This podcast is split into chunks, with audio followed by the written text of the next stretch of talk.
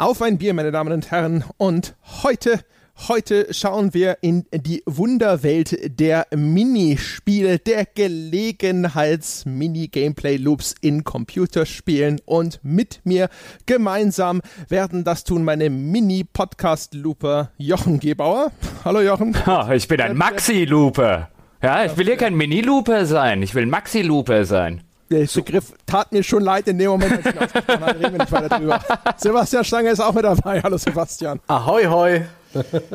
Ach, heute ist er wieder Ahoi-Hoi-mäßig unterwegs. Ich freue mich immer, wenn der Sebastian Ahoi-Hoi sagt. Ja, ja nachdem auch neulich hat doch irgendjemand gesagt oder gefragt, ne?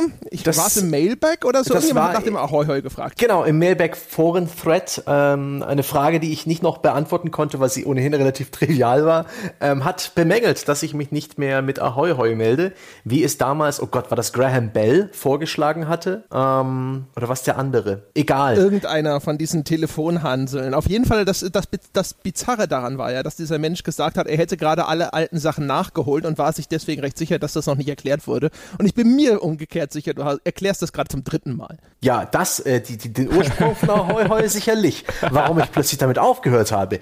Diese Erklärung bin ich noch schuldig, auch mir selbst. Ich verstehe mich da selber gar nicht. Ist ja auch schon wieder rum. Ja? Das war ja einfach nur kreative Pause offensichtlich. Was trinken wir denn heute, meine Herren? Sebastian. Um, hm? Ich habe ein Bier geschickt bekommen vom, vom Merlin aus, ich glaube Berlin. Der hat einen Kumpel und der Kumpel hat sich jetzt mit einem Craft-Bier-Brauerei Dingsbums selbstständig gemacht. Ich bin hier also Opfer von Influencer-Marketing. Aha. Musstest du es aus einem Stein ziehen? Hä? Es ist doch kein Excalibur. Ja, aber Merlin hat es dir doch geschickt. Haha, tatsächlich. Nein, es ist ein, es ist ein kleines Bierchen, äh, nur 0,33. Ähm, 4,8 8% Feisty Goat heißt es, äh, heißt die Brauerei. Ähm, East Goes West Witbier, wahrscheinlich ein Weißbier belgischer Brauart, so ich das verstanden habe. Ähm, ganz genau. Es bezeichnet sich als leicht und spritzig, angenehm süß, äh, nach reifem Weizen und Honig ausbalanciert, mit Gewürz- und Zitrusnoten. Trockener Abgang, das werde ich gleich mal prüfen. Ach ja, ich bin ja mal gespannt, wie du es prüfst. Du hast ja im Vorgespräch noch gesagt, du hast heute noch nichts gegessen und nach der Hälfte des Podcasts wirst du uns wegklappen. Ja, das wird fantastisch. Das ist großartig. Ich trinke übrigens kein Bier heute. Mhm. Was? Ist mhm. heute wieder so ein, ist wieder ein Cider oder sowas am Start? Nee, ich hab's euch ja erzählt, also damit es auch die Hörerinnen und Hörer äh, genau nachvollziehen können, warum ich heute kein Bier trinke. Ich habe heute glorreich verschlafen. Denn eigentlich weckt mich ja jeden Morgen um Punkt 7 Uhr die Kanalbaustelle direkt vor meinem Schlafzimmerfenster. Was bedeutet, dass ich mir seit mehreren Wochen auch gar keinen Wecker mehr stelle, weil um sieben bin ich sowieso wach und dann lümmel ich noch eine Stunde oder anderthalb so im Halbschlaf im Bett herum, bis es mir so sehr auf den Nerv geht, dass ich dann halt automatisch aufstehe. Und aus irgendeinem mir nicht erfindlichen Grunde haben die heute nicht gearbeitet, was dazu führte, dass ich um 12.30 Uhr etwa aufgewacht bin. Mhm. Und jetzt nehmen wir das um 15.10 Uhr auf und da fühlt es sich jetzt irgendwie an, so quasi, ich habe gerade erst gefrühstückt.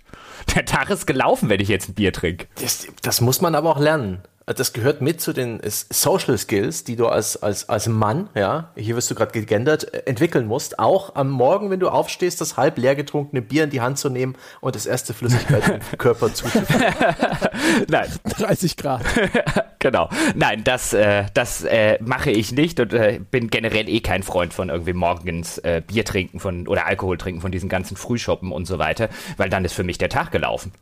Wenn ich jetzt, wenn ich jetzt ein Bier trinke, ja, dadurch, dass ich gefühlt gerade aufgestanden bin, dann komme ich heute zu überhaupt nichts Produktivem mehr nach diesem Podcast. Das ist nicht gut. Es ist so, es ist ein bisschen wie Floating, weißt du, wenn du dann in, in, in der Nacht so die ganzen halbleeren Bierdosen ausgelaufen sind in dem Bett, in dem du eingeschlafen bist und dann morgens haben sie Körpertemperatur erreicht und du merkst gar nichts mehr. Es ist einfach nur alles so ein Ding. Ja, so, so wie, wie quasi zurückversetzt in den Geburtskanal. Nein, warte, das ist wieder ein völlig, völlig, völlig falscher oh, boah, in den Geburtskanal, ja. Wo du auch so viel Zeit verbracht hast in deinem Leben. ja, also bewusst der Natur. Das, ich muss gerade wegen dem, wegen dem Floating dran denken, weil es ja irgendwie so Bestrebungen gibt, das irgendwie so nachzuvollziehen, dann irgendwie in so Behältnissen, die dann zugeklappt werden, wo man dann so im Wasser liegt. Keine Ahnung, aber egal, davon abgesehen. Ich fand es übrigens heute ganz, äh, ganz interessant, das noch irgendwie so am Rande wie das Gehirn funktioniert. Denn ich bin immer mal wieder aufgewacht und habe so gedacht, ein, oh, ist es nicht langsam Zeit zum Aufstehen? Und der andere Teil meines Gehirns sagte, nein, nein, draußen noch kein Krach, es muss noch sehr, sehr früh sein. Ja, und so ging das anscheinend bis um halb eins. Hm. Sehr schön. Na dann, ja, dann werde ich mal hier ne, äh, sozusagen äh, den, de, deinen Sack mittragen. Ich habe ein Paderborner Export, ja? Nee. Paderborner Sterbehilfe. Sehr gut. Was? Moment. So wollen wir das nicht. so hat es in meiner Jugend gehießen. Echt? Ja. Die Ultima Ratio an der Tankstelle.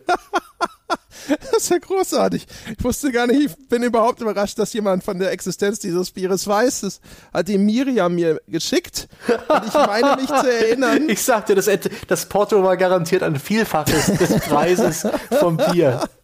Die hatte ja noch andere nette Dinge geschickt. Auf jeden Fall, ich erinnere mich noch, dass in dem Anschreiben auch schon so eine Entschuldigung quasi, was dieser mit drin stand, was dieses Paderborner Export angeht. So, so nach dem Motto, ich wollte was Lokales mitschicken und naja, wir haben ja nichts. Das sieht aber auch aus. Es sieht aus wie ein bodenständiges, ehrliches Bier des arbeitenden Mannes, ja. Also die Paderborner keine Ahnung, die da Gleise verlegen für die Eisenbahn, ja, im Schweiß ihres Angesichts mit dem Vorschlaghammer irgendwelche Holzkeile in den Boden treiben oder Kies schippen mhm. und sonst irgendwas. Mhm. Ja, die kippen sich bestimmt in der Mittagspause auch so ein schönes Paderborner Export in den Rachen, um all ihre Sorgen und die äh, aus dem, keine Ahnung, aus dem Rückgrat gesprungenen Gelenkscheiben zu vergessen. nee, also Paderborner hat schon eher das Zielpublikum, was morgens die halbe Dose austrinkt. Aber Nein, hey, vielleicht schmeckt es dir ja. Und oftmals ist der schlechte Ruf ja auch etwas, was Billigbier schlecht schmecken lässt. Ne? In der also Blindverkostung sind die ja, alle ja, gut. Also. Außerdem, guck mal, das, das ist so, so, so weiß und dann so ein Blauton. Der Blaumann ist im Etikett schon erkennbar, Sebastian. Ja,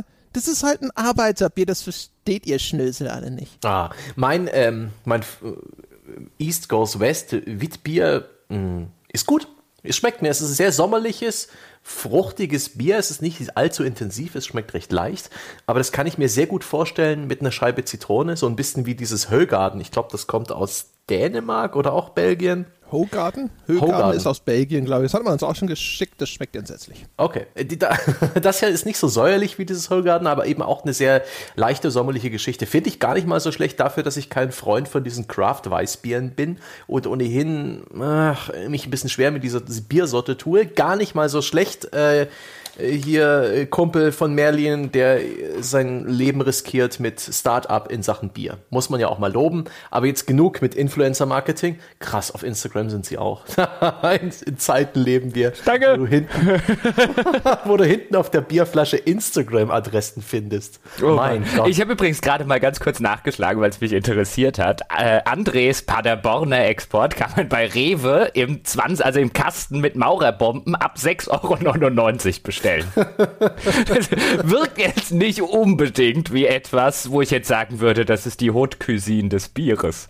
Ja, also 6,99 der Kasten. Und Qualität gleichgesetzt. ja? Wie schmeckt's denn? Nur weil äh, die, von wem kommt das überhaupt?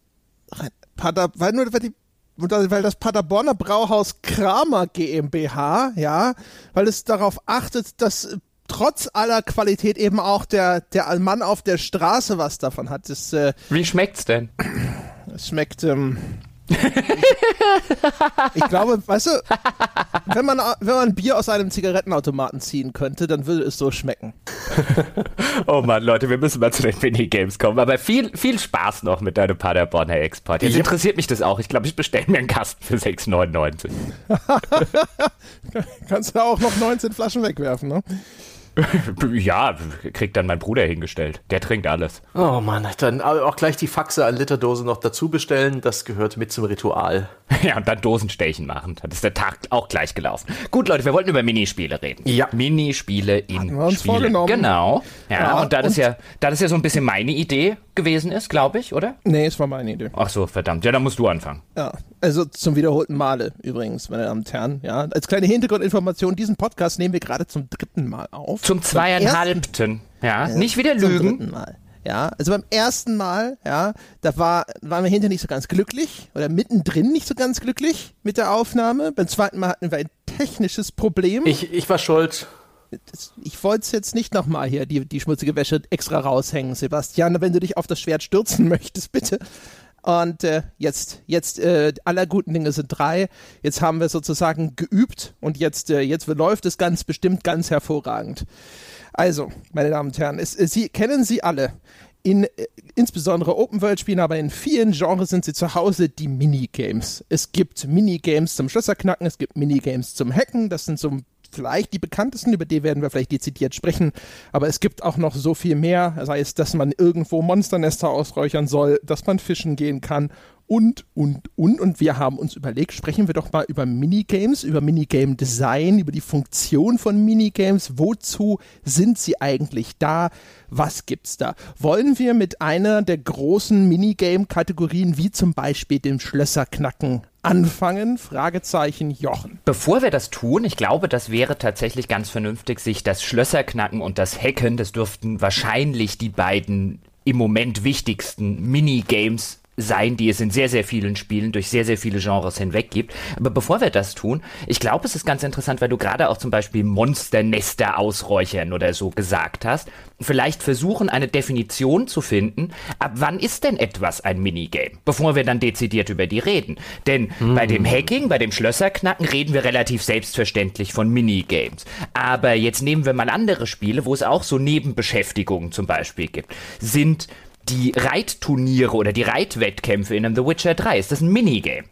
Sind die Autorennen in einem GTA, die man optionalerweise machen kann oder in einem Watch Dogs, ist das ein Minigame? Ich würde nämlich argumentieren, ein Minigame ist es erst dann, wenn eine Kernspielmechanik im Zentrum steht, die ansonsten im restlichen Spiel, im normalen Gameplay-Loop nicht stattfindet. Und deswegen würde ich zum Beispiel das Reiten bei The Witcher nicht als Minigame bezeichnen oder die Autorennen in einem Watch Dogs nicht als Minigame bezeichnen, weil die sich etwas nehmen, einen, eine Mechanik, die auch im Kernspielprinzip prominent vorhanden ist und die noch ein bisschen erweitern oder in einen anderen Kontext setzen. Ich glaube, das ist schon relativ wichtig, am Anfang diese Trennung zu machen, was verstehen wir als Minigame und was ist eigentlich ein Teil des ganz normalen Gameplay-Loops. Äh, hast du wohl recht. Also ich äh, muss gestehen, ich sowas wie zum Beispiel diese diese Bogenschießturniere in sowas wie Kingdom Come, das hätte ich auch als Minigame empfunden, aber es macht wahrscheinlich jetzt Sinn, wenn man eine allgemeingültige Definition für insbesondere diesen Podcast finden möchte, das so zu machen. Also in der Regel wird man Dinge meinen, wo etwas passiert,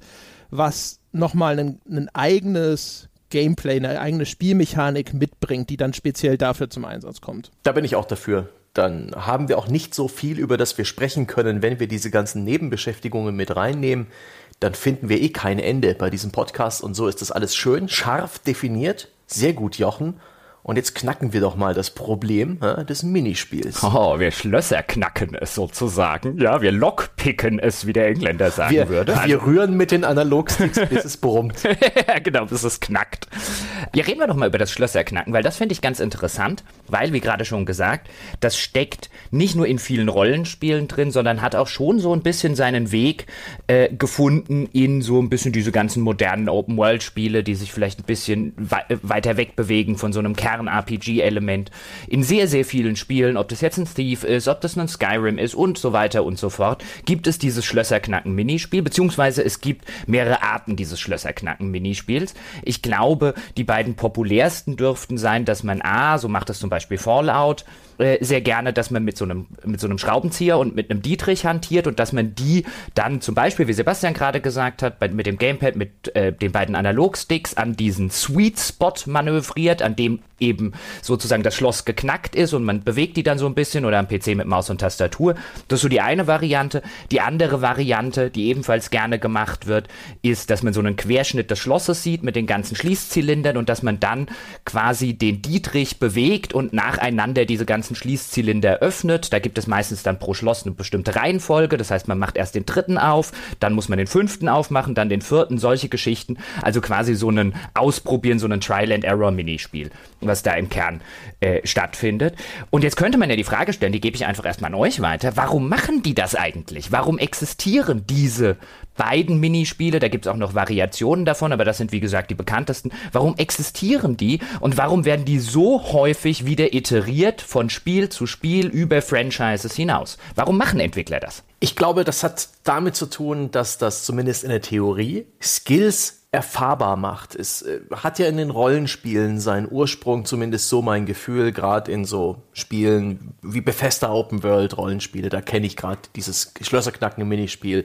Ähm, und da gibt's halt Charakterwerte. Und wenn du halt mehr Geschicklichkeit hast oder einen spezifischen ähm, Schlösserknacken-Skill, dann könnte es genauso sein wie bei anderen Rollenspielen der Dialog-Skill.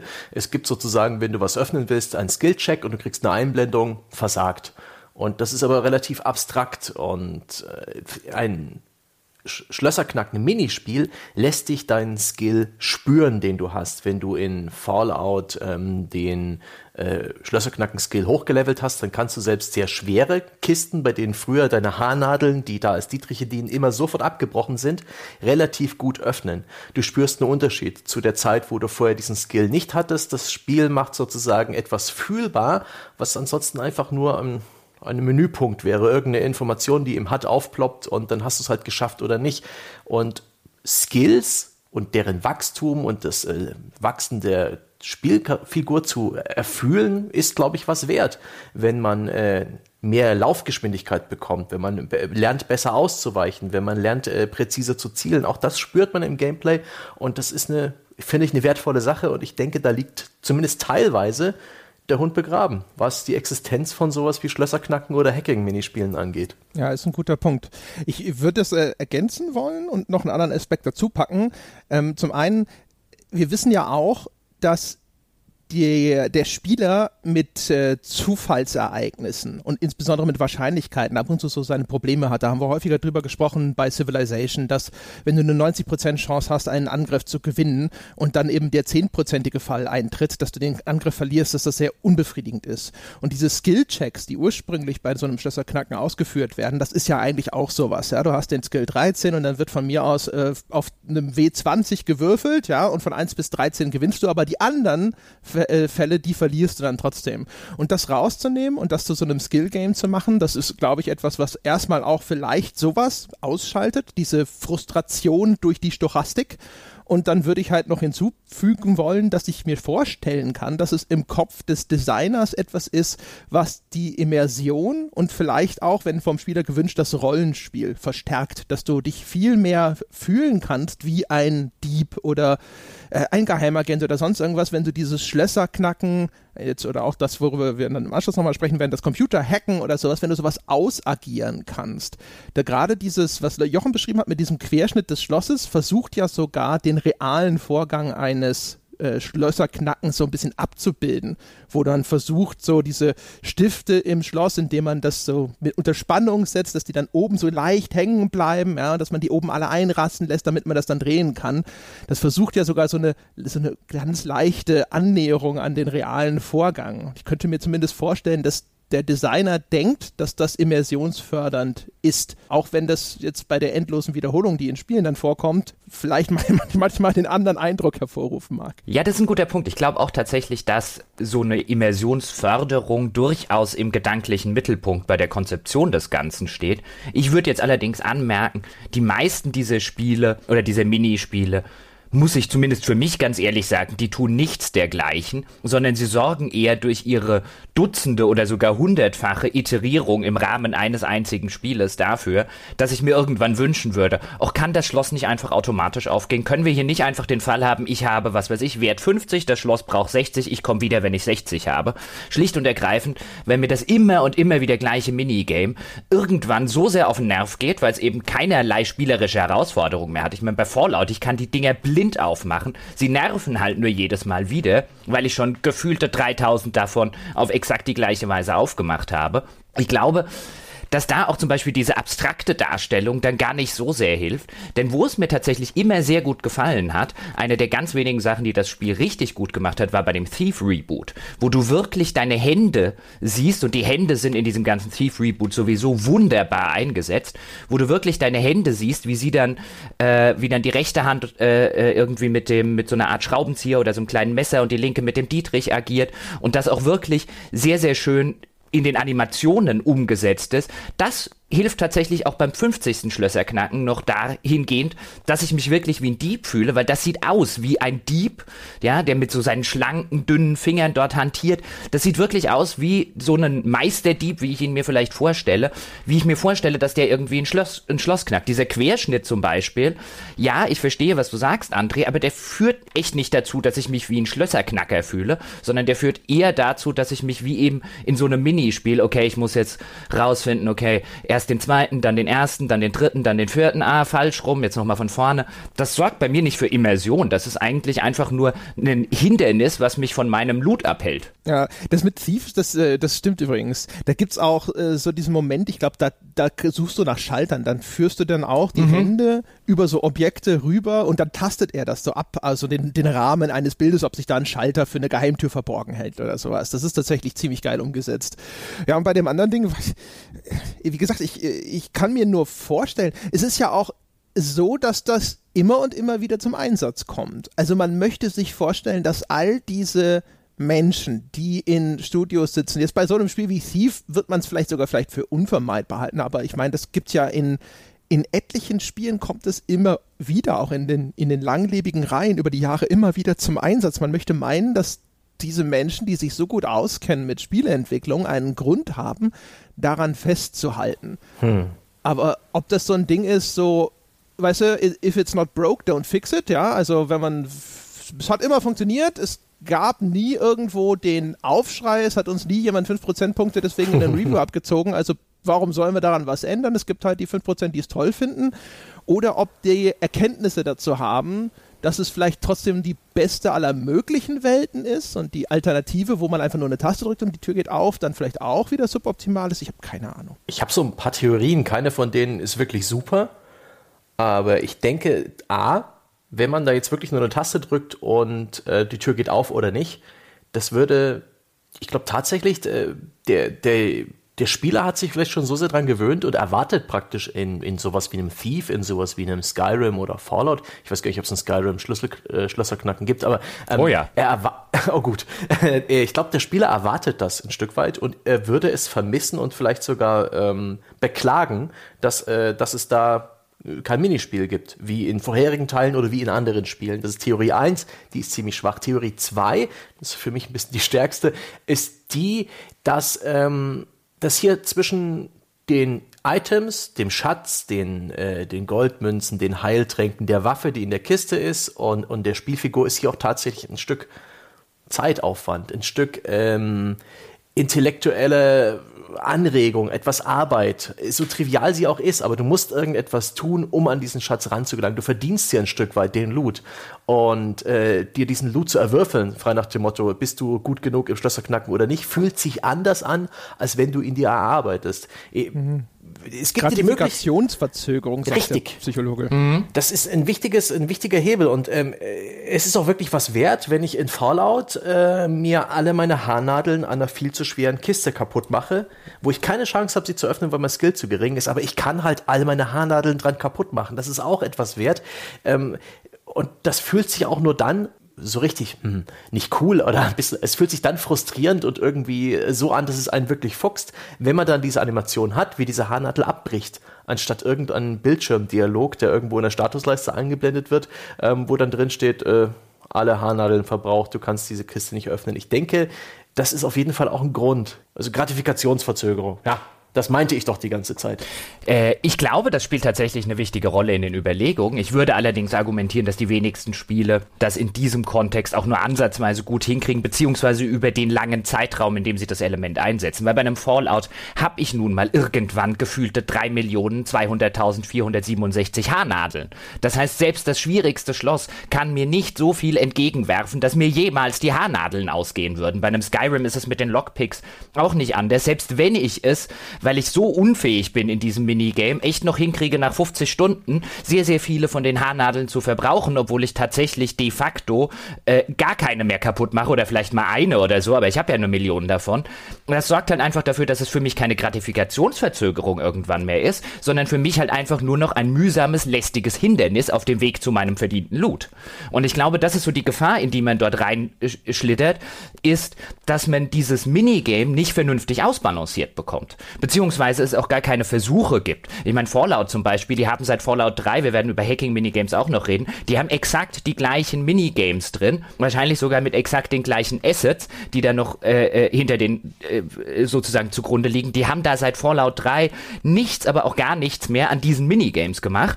Wahrscheinlich aus ähnlichen Gründen, wie André gesagt hat, hey, erstens beschwert sich keiner drüber, zweitens geht man nicht hin, habe in keinem Fallout 4 Review gelesen, hey, ihr könnt ja mal wirklich an euren Minigames arbeiten oder so. Das ist halt einfach ein Punkt, den hat man schon.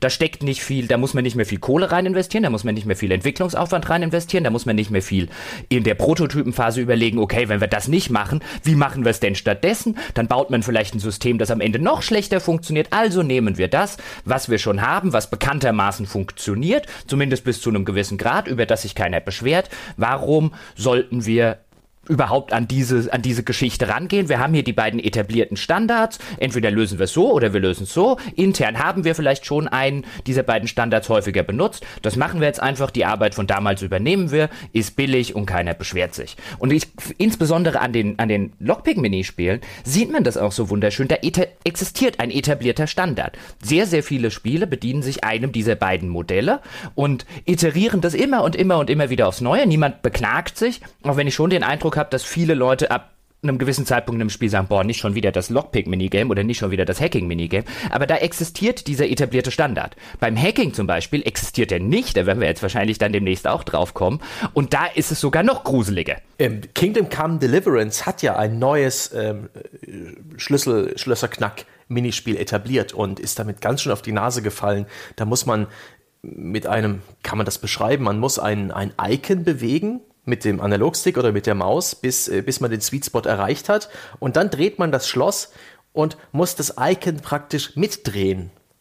Es ja. muss praktisch, das Schloss wird gedreht, das Icon muss aber im Verhältnis zum Schloss an derselben Stelle bleiben. Was, äh, ich habe es nur mit ähm, Gamepad probiert. Ähm, ich weiß nicht, wie die Maustastatursteuerung. Ein, ein, ein, ein furchtbar, ein furchtbares, furchtbares, furchtbares Minispiel. In dem Moment wünsche ich mir die Standardlösung aus Fallout oder aus Thief zurück. So. Es ist mit Maus und Tastatur ist es viel einfacher. Also äh, man dreht diesen Zylinder und parallel muss man eben den Mauscursor auf diesem Zylinder auf einem bestimmten Punkt fest fixiert halten. Das heißt also, man muss quasi mit der einen Taste dreht man, mit der anderen Taste muss man mit diese, diese Drehbewegung mitverfolgen. Das ist mit der Maus, weil man auf die, die Maus auf diesem Punkt zu halten, das ist relativ einfach. Das ist wie ein Gegner beim Circle Strafing im Visier zu behalten. Aber mit Gamepad ist das tatsächlich dann nochmal was anderes. Man könnte jetzt natürlich sagen, das ist mal ein Minigame, ähm, das tatsächlich vielleicht eine Lernkurve hat, ja, wo man auch in diesem Schlösserknacken-Skill eben nicht nur besser wird im Sinne von einer Character Progression, also meine Spielfigur steigert diesen Skill, sondern eine, im, im, äh, im Sinne einer Spielerprogression. Also ich werde besser im Ausführen, aber auch da, ich glaube auch, ich weiß nicht, wie viele Leute sich wirklich wünschen, dass diese Spiele einen ernsthaften Anspruch dieser hm. Art mit sich bringen, dass man da sitzt und sagt so, ja, nachdem ich 20 Stunden lang trainiert hatte, war ich einigermaßen gut im Schlösserknacken. Ja, zumal das ja eben dann keine Kernspielmechanik ist, sondern deswegen ist es ja nach unserer Definition, die wir vorhin aufgestellt haben, ist es ja ein Minigame. Da ist natürlich auch die Frage, will man im Rahmen eines solchen Minigames, das nicht die eigentliche Kernspielmechanik betrifft, will man auch dort noch zusätzlich die Kompetenz erarbeiten? Und ich glaube, die meisten Leute sagen, nee, nee, ich will im Kernspiel kompetent werden. Wenn es schon so ein Minigame gibt, dann dann soll sich das aber relativ schnell und relativ äh, unkompliziert lösen lassen. Und gerade bei Kingdom Come war es ja so, ich persönlich habe es ja nicht gespielt, aber ich habe vielfach gelesen, dass sich insbesondere in der Release-Version ein Haufen Leute über das zu schwierige äh, Schlösserknacken beschwert haben. Ich glaube, das wurde dann auch entschärft. Hm. Ich habe nicht mehr. Ich, was, ich, was ich noch äh, dazu sagen will, ist ja, es gibt ja auch Spiele, wo das im Gesamtkontext des Spiels besser eingebettet ist und dann mehr Sinn ergibt. Also ich erinnere mich, dass es zum Beispiel, ich glaube, es war ein Splinter Cell, bei dem man jetzt Schlösser knacken musste. Da gab es aber, glaube ich, kein Minigame, sondern das war nur so eine Art Countdown, der läuft. Aber es gibt auch Spiele mit Minigames, wo währenddessen sozusagen die Zeit nicht stillsteht in der Umgebung. Mm. Du kannst dabei zum Beispiel entdeckt werden und du weißt, okay, ich muss dieses Minigame jetzt absolvieren innerhalb des Zeitraums, der mir gegeben ist und der mir visualisiert wird, dadurch, dass eine Wache gerade mir den Rücken zudreht und ich weiß, sie wird sich demnächst wieder umdrehen. Und da macht natürlich dann auf einmal diese Verzögerung, die das Absolvieren des Minigames äh, äh, sozusagen hervorruft, die macht dann auf einmal sozusagen Sinn und kann auch einen Spannungsmoment heraufbeschwören, indem man eben jetzt auf einmal hektisch und schnell dieses Minigame absolvieren muss, bevor sozusagen dieser Countdown abläuft. Alien Isolation ist ein gutes Beispiel. Und das ist schon was wert. Ich weiß bloß nicht, ob allzu viele Spiele dieses Potenzial wirklich sehr gut genutzt haben, aber gerade bei dem Spiel, und ich glaube bei Dead Space, Days war es ja auch so ein Spiel, wo alles in Echtzeit weiterlief, selbst das Menu-Work, also wenn man ins Inventar gegangen ist, da weiß ich bloß nicht, ob es irgendein Minigame gab, das ist zu lange her, aber das ist schon, das ist eine schöne Taktik. Und äh, etwas, was mir auch noch gerade eingefallen ist zu dem Thema, ist, ähm, wenn ich an Wolfenstein denke, dass ähm, The New Colossus, da gab es auch ein Minispiel, um Türen zu öffnen. Ein unfassbar triviales Minispiel. Da musste man eine Wellenform, so eine Sinuswelle, so weit verschieben, also verzerren nach horizontal und vertikal, bis sie auf eine Vorlage gepasst hat. Als äh, simpelste Aufgabe. Ja, ja. Das ist wie wenn die Oma sagt, stell mir mal Bayern 3 auf dem Radio ein. Ungefähr so. Aber trotzdem ja, hat das vielleicht sogar seinen Wert, weil man da eine kurze Zwangspause hat und mal was anderes macht, als Nazis zu erschießen. Dieses sehr schnelle, sehr hektische Dauergeballer wird hier zwangsunterbrochen und dein Intellekt wird aufgefordert, eine völlig andere Art und Weise der, ja, der Problemlösung zu betreiben, als du sie vorhin betrieben hast. Äh, vorher warst du die ganze Zeit abstrakt im 3D-Raum unterwegs, hast dich, äh, äh, hast über das Zielen nachgedacht, über deine Munition, über Deckung und jetzt denkst du halt über diese Form dieser Welle nach. Und das machst du ein paar Sekunden lang und dann geht das Geballer weiter. Und ich bin durchaus der Meinung, ohne jetzt die Fachbegriffe zu haben, wie Gratifikationsverzögerung und so weiter, dass das äh, hilft, dass vielleicht das Shooter-Gameplay nicht so schnell monoton wirkt, dass diese kleine Zwangspause, so trivial sie für dich als Spieler ist, doch irgendwie dafür sorgt, dass, dass der Rhythmus des Spiels stimmt. Das glaube ich. Das offen gestanden, also das ist eine nette Theorie, aber offen ja, gestanden ähm, unterbrecht den Rhythmus eines Spiels, das mir als Kernspielmechanik ja wohl hoffentlich Spaß macht, weil sonst gäbe es keinen Grund, das zu spielen. Unterbreche den Rhythmus einer Kernspielmechanik, die ich geil finde, durch eine Kern- oder durch eine andere Mechanik, die trivial langweilig ist, wie André schon schön sagt. Die Oma sagt, stell mir mal Bayern 3 ein. Äh, das ist es mag sogar vielleicht, ich will nicht ausschließen, dass es auf die Weise funktioniert, wie du jetzt oder gelegentlich, die du jetzt gerade mal geschildert hast. Ich würde allerdings sagen, dann mach's besser. Das gibt garantiert bessere Lösungen, als irgend so ein triviales Minigame dort einzubauen, um den Effekt zu erreichen, den du haben möchtest. Wahrscheinlich ist das Minigame die einfachste, kostengünstigste, wahrscheinlich sogar die mit Abstand billigste Methode, das Ganze zu machen. Aber das macht sie nicht zu einer guten. Und ich glaube ist das vielleicht das äh, Problem, dass es so Sachen sind, weißt du, wo auf dem Papier hatten wir einen total guten Plan. So mhm. nach dem Motto, äh, ein gutes Pacing, auch vielleicht ein gutes dramaturgisches Pacing braucht auch mal Ruhephasen, nicht nur Action, Action, Action, sondern zwischendrin auch mal ganz kurz den Gang rausnehmen, ja, und einfach nur cruisen lassen. Und irgendjemand hat sich gedacht, okay, wir machen dafür sowas so zwischendrin, da muss man mal vielleicht eine Knobelaufgabe lösen, aber währenddessen ist man auch komplett sicher. Auch so wie der, also von der Funktion mhm. her, so wie dieser Safe Room in the Search nur wenn es dann darum geht, was ist denn das Konzept für dieses Minigame, was passiert dort tatsächlich in dieser Ruhephase, da scheitert es dann. Hm. Ja, zumindest, also wo man das ja schön, dann äh, gehen wir jetzt mal so langsam aber sicher zum Hacking äh, äh, über, wo man das in meinem Fall zum Beispiel schön sagen kann, wahrscheinlich das Minispiel, das ich am meisten hasse in Spielen und wahrscheinlich auch eins, das ich am meisten gespielt habe, einfach weil es in den ganzen Fallouts schon seit Fallout 3 drin ist, den ihr Hacking-Spiel, was ja prinzipiell funktioniert wie Mastermind. Du hast irgend so ein Kauderwelsch auf einem Computermonitor und dann pickst du dir ein Wort raus und dann kriegst du unten angezeigt, wie viele Buchstaben aus dem Wort in dem Zielwort tatsächlich vorhanden sind, wie bei diesem klassischen Mastermind Mastermind spiele. Und wenn ich Mastermind spielen will, spiele ich Mastermind. Warum zur Hölle zwingt mich dieses bescheuerte Spiel die ganze Zeit Mastermind zu spielen, auf das ich keine Lust habe? Und ja, wahrscheinlich auch, weil man sich dort sagt, ganz kurz noch, Sebastian, zu dem, was André gesagt hat, klar, dann kommt mal vielleicht in irgendeiner Phase, wo ich mich irgendwo durchgeballert habe, ähm, komme ich dann jetzt vielleicht in, in irgendeiner keine Ahnung, alten Fabrikanlage komme ich jetzt am Schluss in das Termi zu dem Terminal, wo ehemals der Manager dran gesessen hat und da erfahre ich ein paar Dinge und dann habe ich jetzt sozusagen meine Ruhephase, wie André es schön angesprochen hat. Aber für mich ist das dann keine Ruhephase. Ich sitze davor und denke mir, ach scheiße, ich muss schon wieder Mastermind spielen. Ich habe keinen Bock auf Mastermind. Geht mir ganz genauso. Ich habe ähm, das Hacking in den Fallout-Spielen in der Regel komplett ignoriert, weil ich mich extrem schwer tue mit Mastermind oder ähnlichen äh, Spielkonzepten. Ich habe erst in der Recherche für diese Folge rausgefunden, dass man auch dieses äh, dass es äh, praktisch eingebaute Cheats gibt und dass man sozusagen in Anführungszeichen dieses Minispiel hacken kann. Ähm, schade, hätte ich das früher gewusst, hätte ich äh, einige Computer mehr geknackt, hätte nein, sehr, nein, nein, nein, mehr du musst Lore das, mitbekommen. Nein, nein, nein, Sebastian, du musst das ganz anders spielen. Äh, Was du meinst und Fallout erklärt das ja nicht. Das finde ich ja das Geile. Seit Fallout 3 erklären die das nicht. Und ich habe es irgendwann bei Fallout 4 tatsächlich auch durch Zufall gelesen. Ich wusste das nicht. Ich habe vielleicht tausende Terminals in meinem Leben vorher gehackt. Es gibt so gewisse Kombinationen, die kannst du dann anklicken, so Zeichenkombinationen und die löschen zum Beispiel ein falsches Wort ähm, und sonstige Geschichten. Die helfen dir halt so ein bisschen. Und dann habe ich das ausprobiert und dann habe ich festgestellt, dass meine Taktik immer noch die wesentlich einfachste ist. Du gehst in dieses Terminal, du hast ja vier Versuche Zeit, dann klickst du blind drei Worte an und hoffst, dass sie entweder eins davon tatsächlich zufällig das Richtige war oder äh, so nah dran ist, dass du jetzt mit sehr, sehr wenig Überlegungsaufwand auf das richtige Wort kommen kannst. Und wenn nicht, bevor du den letzten Versuch gemacht hast, gehst mit Escape wieder raus, gehst wieder rein, machst das Ganze wieder. Das geht viel schneller, als das verdammte Minispiel tatsächlich zu spielen. Huh. So, so, so schlau war ich leider nicht, glaube ich. Verdammt. Ja, ich habe das, ich habe das, ich spiele das nicht. Ich äh, klicke da wie wild rum und in der Regel, das dauert dann wirklich zwei oder drei Anläufe oder so. Aber wenn ich das Spiel spiele, dauert das viel länger. Aber hierzu auch noch eine Theorie. Rollenspiel, ja, Hacking, das ist was für schlaue Leute. Das muss, da muss man, da darf man kein äh, Typ mit äh, Intelligenzwert null sein, ja, ein praktisch ein Höhlenmensch, der nur Uga Uga sagen kann. Ich glaube, das ging sogar in den Fallout-Spielen, war das nicht so? Oder in irgendeinem anderen Rollenspiel, der, der halt vor allen Dingen Muckis hat und gute Reflexe. Das muss jemand mit Hirn sein, mit, mit, und da passt doch so ein Mastermind-Spiel wie die Faust aufs Auge, Na, wo der Spieler ja. auch nachdenken muss. Ja, Rollenspiel. Ich, ich, einerseits, das finde ich ja das Interessante an den Hacking-Minispielen. Einerseits stimmt natürlich, was du gesagt hast. Man sieht dort offensichtlich die, im Gegensatz jetzt zu den Lockpick-Minigames, da versucht man eine Fingerfertigkeit irgendwie im Spiel darzustellen und deswegen kommt es eher zu so, oder häufiger auch zu so Art Geschicklichkeit, so kleinen Geschicklichkeitsspielchen.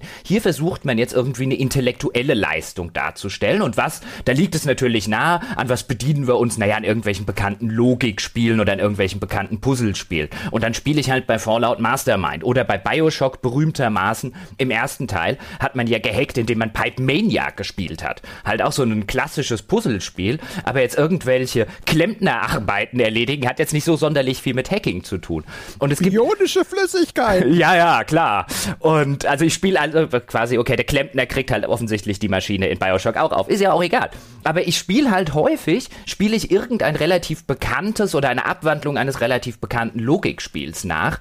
Mit Hacking hat das, also wie es tatsächlich funktioniert, im Gegensatz zum Schlösserknacken. Da hat ja André vorher auch schon schön gesagt, man versucht hier tatsächlich nachzustellen, wie das im realen Leben funktioniert. Die Hacking-Minispiele haben nahezu samt und sonders nichts, aber auch gar nichts mit Hacking zu tun. Kein Hacker sitzt da und baut Pipe Mania-Geschichten oder spielt Mastermind. Ja, es, es gibt einige wenige Indie-Spiele, die tatsächlich Hacking wie echtes Hacking äh, inszenieren. Das ist dann aber auch die Kernspielmechanik und ist dann kein Minispiel mehr. Uplink. Aber ich find's Ablink an dieser Stelle. Große, eine, eine, eine durchaus große Empfehlung für jeden, der Interesse an einem richtigen Hackerspiel hat. schön. Ich hatte dann anderes in, in Gedanken, aber da fällt mir jetzt der Name nicht ein.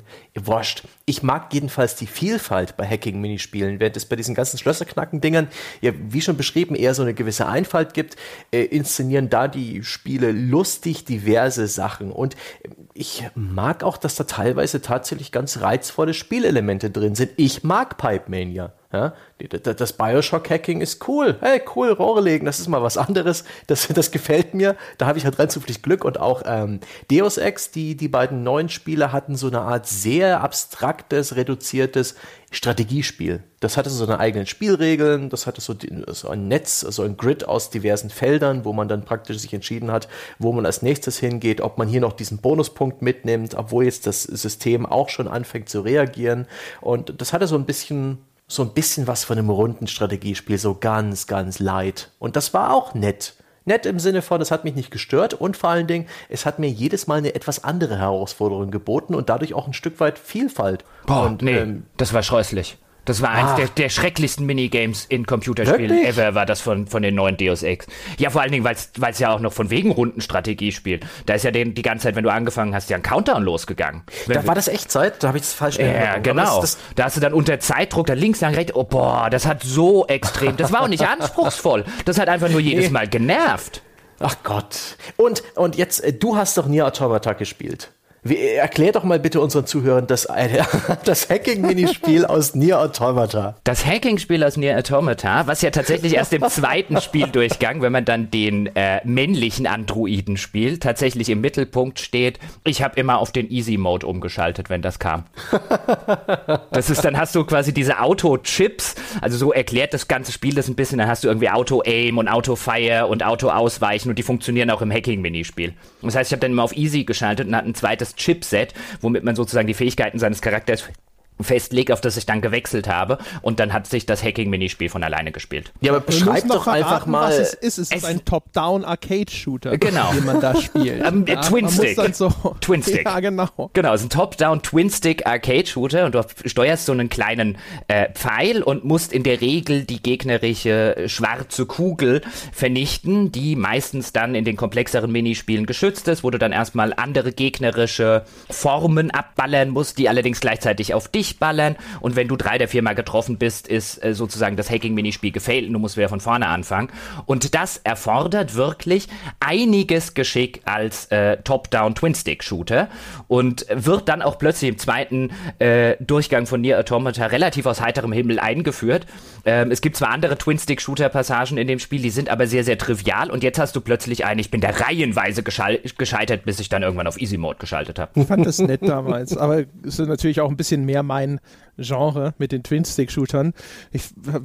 Das wiederholt sich zu einem gewissen Grad und dann ist es eigentlich fast schon auch so wie bei den anderen Minigames, dass man das hinterher, finde ich, sehr aus dem FF runtergespielt hat. Aber in dieser endlosen Wiederholung wurde es genauso monoton wie ein Schlösserknacken oder so. Es hat mir am Anfang viel mehr Spaß gemacht als ein Schlösserknacken, aber nach hinten raus habe ich dann auch immer gedacht, so, ah shit, jetzt wieder. Okay, ist es der Level? Okay, ist es der Level. Hm. ich habe übrigens gerade noch eine, eine, kleine Epiphany, eine Eingebung gehabt. Auch ein Grund für Minigames. Ladezeiten über äh, kaschieren den, den Spieler kurz bremsen für so 10, 15 Sekunden und dafür sorgen, dass die Tür, die man gerade hackt oder deren Schloss man knackt, ähm, dass die nicht in einem halbfertigen Level öffnet, sondern dass alles, was dahinter ist, bereits korrekt geladen wird. Was sagt ihr dazu? Meinst du, wie das Tastengehibbel bei Kratos, aber sonst fällt mir nicht viel ein. Und ob ähm, das als äh, Minigame zu gelten hat? God of War hat auch so ein ganz das Neue jetzt für die PS4 hat, das gibt so speziell versiegelte Türen. Irgendwann bekommt man das Item, um diese Türen zu öffnen und muss da ja auch vibrierende Punkte finden, wo der, also das Ding abgrasen, ja, die paar Punkte finden, wo der Controller vibriert. Ja, ja. ja, und das ist doch auch, das ist doch bloß Zeitschinden, damit dahinter der ganze Level geladen wird. ist, ist das so?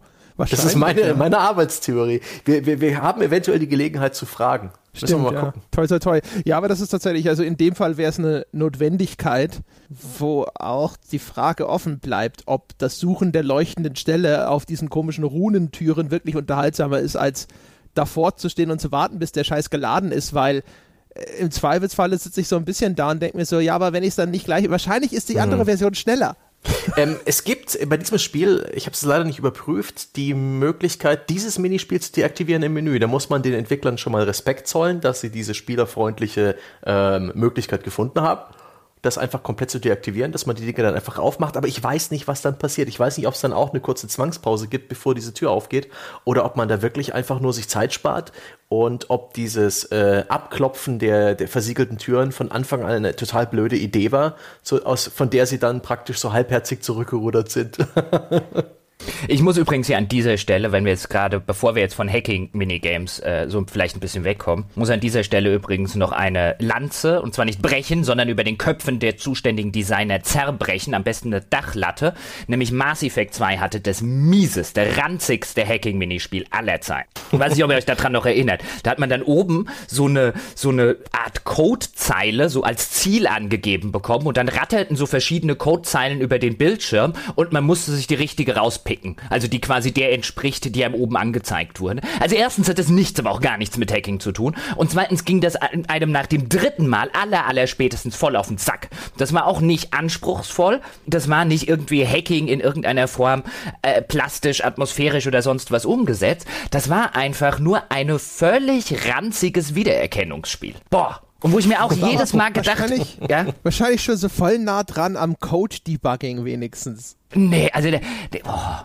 Also das, da, da finde ich halt interessant, und das habe ich ja so einleitend gesagt, bei der ganzen Vielzahl an Hacking-Minispielen, die es dort draußen gibt. Und es gibt immer wieder neue Spiele, die machen es wieder ein bisschen neu und wieder ein bisschen anders. Im Gegensatz zu den Schlösserknacken-Minispielen, wo du etablierte Standards hast, gibt es offensichtlich keinen etablierten Standard im Sinne von, was stellten sich der Spieler dort draußen oder der Mensch im Allgemeinen so ein bisschen unter Hacking vor? Wie funktioniert denn Hacking tatsächlich?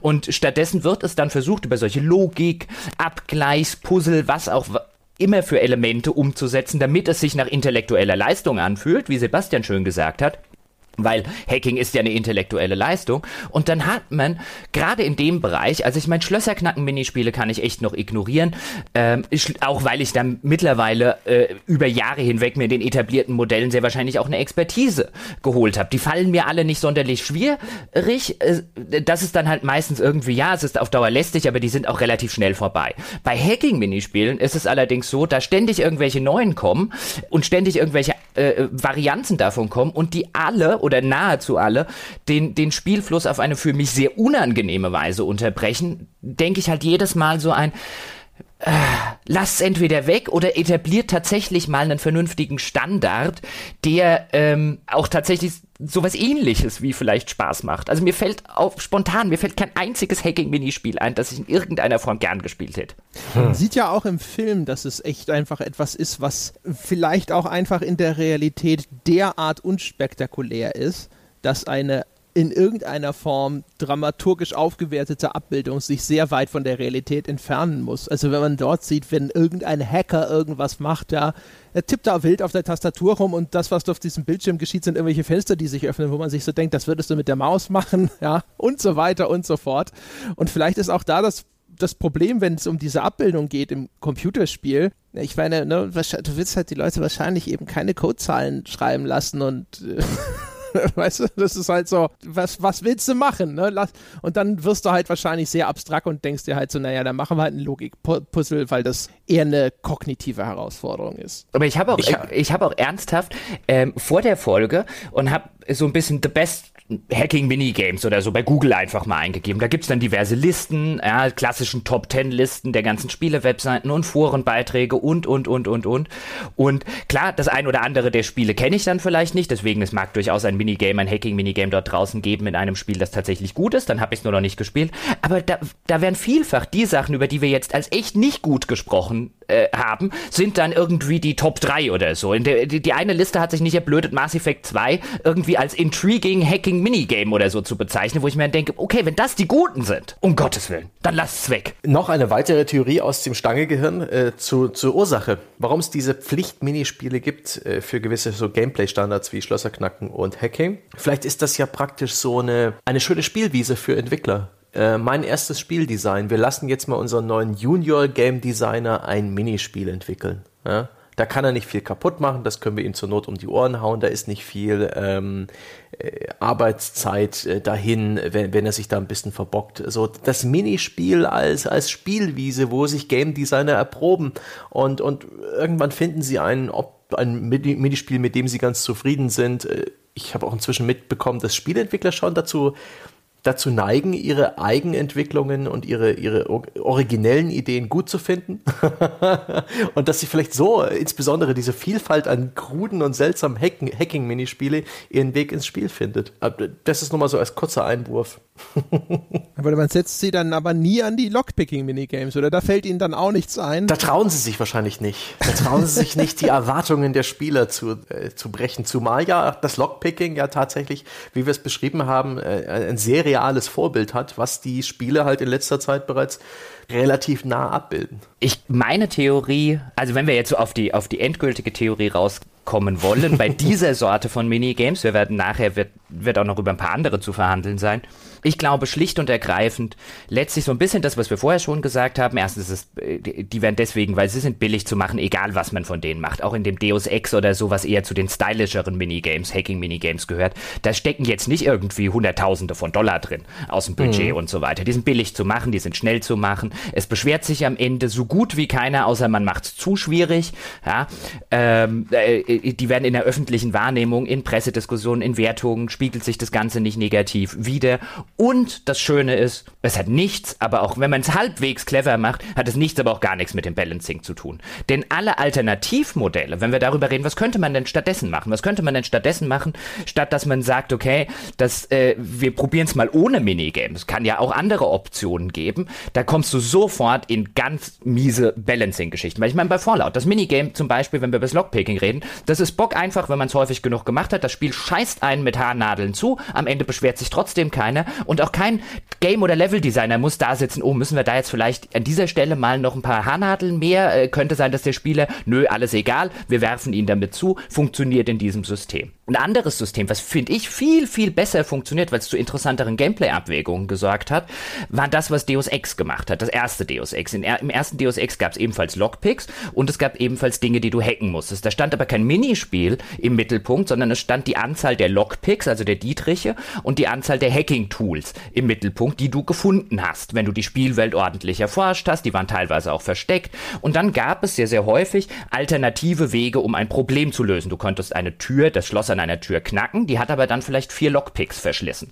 Oder du konntest an der anderen Seite einen Computer hacken, der hat nur drei Hacking-Tools gebraucht. Wenn du die Skills erhöht hast, hat sich dann auch die äh, Zahl der Gegenstände, die du äh, benötigt hast, um irgendetwas zu hacken oder um irgendetwas zu knacken, hat sich dann auch reduziert. Aber das Spiel war insofern so gut ausbalanciert, dass man eigentlich sehr, sehr selten, wenn man die Level nicht absolut in- und auswendig gekannt hat beim dritten Durchgang, dass man sehr, sehr selten da stand und gesagt hat, ich mache jetzt das und ich mache das, sondern du standst dann da, hm, ich habe nur noch zwei Hacking-Tools, benutze ich, hacke ich mich jetzt in den Computer auch auf die Gefahr hin, dass dort vielleicht überhaupt keine Lösungsmöglichkeit für mein akutes Problem ist, sondern ich nur ein paar E-Mails lesen kann, die mir ein bisschen Hintergrundwissen verschaffen, oder opfere ich alle meine Lockpicks da hinten für die Tür, damit ich da jetzt weiterkomme. Das hatte jederzeit interessante Gameplay-Abwägungen dahinter. Das System fand ich so viel besser als dieses ganze Minigame-System, das keinerlei interessanten Gameplay-Abwägungen äh, beinhaltet.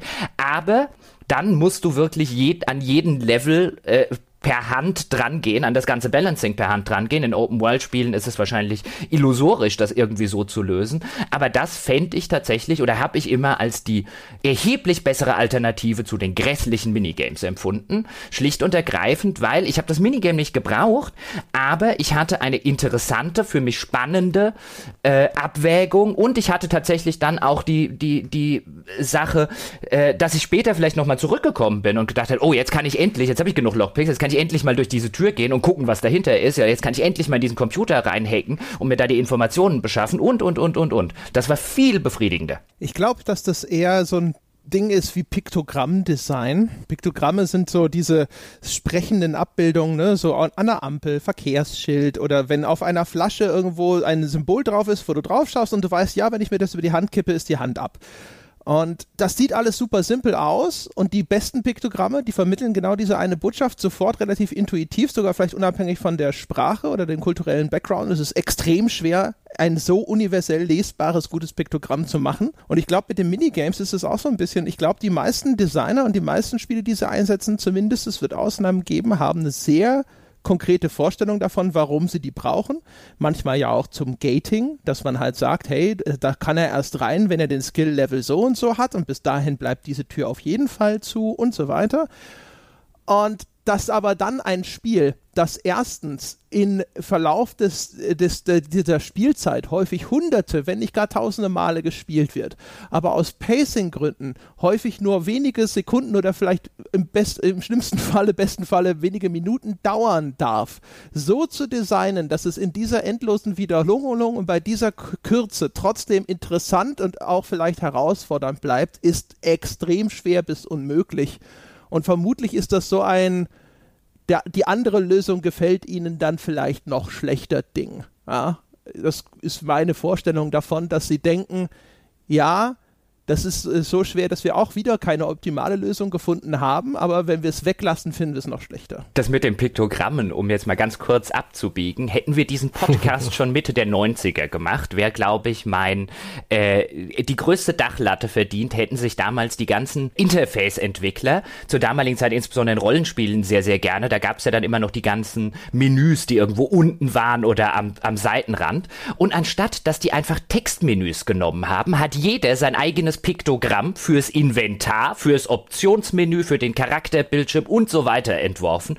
Und bei der Hälfte der Spiele saßt du davor und hast dir, hast dir mehr oder weniger gedacht, ich habe keine Ahnung, was das bedeuten soll. Ich klicke da jetzt aber mal drauf. Ja, da habt ihr gesehen, das ist nicht so leicht. Nee, das war, da gab es echt ganz schlimme Vertreter der Sorte. Es gibt dann, irgendwelche, irgendwelche Kristalle, die Teil des UIs sind, wo man gar nicht weiß, dass man die anklicken kann für irgendwelche Funktionen und Ja. so weiter. Das ist furchtbar. Da, das. da gab's auch, da gab's auch wirklich Spiele, wo es Jahre gedauert hat, bis ich dahinter gestiegen bin, bis ich dieses Erweckungserlebnis hatte. Ach, das soll das Symbol darstellen.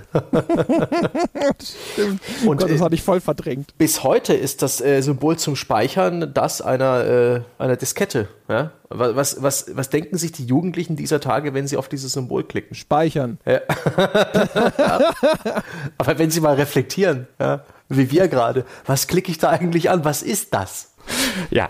Ähm, wollen wir vielleicht zu den, zu den anderen Minispielen kommen? Ich meine, jetzt haben wir über die äh, wahrscheinlich prominentesten Minispiele geredet, die auch tatsächlich eine sehr erhebliche, teilweise Gameplay-Auswirkungen haben, weil sie dazu genutzt werden, zu, wie du schon gesagt hast, für Gating-Sachen. Der Spieler soll da erst später hingehen oder weil du es halt einfach machen musst in sehr, sehr vielen Spielen, um überhaupt die Progression weiterzumachen. Und dann gibt es ja noch die anderen Minispiele, sozusagen die Minispiele, wie jetzt Gwent in The Witcher zum Beispiel, die Karten-Minispiele oder Angel-Minispiele, die man machen kann, aber nicht machen muss. Ja, wo wollen wir da anfangen? Ich finde halt sowas wie Gwent, das sind für mich diese, diese großen. Das sind die, die jetzt im Falle von Gwent sogar geschehen, ja sogar als Standalone-Spiele eher begriffen werden können.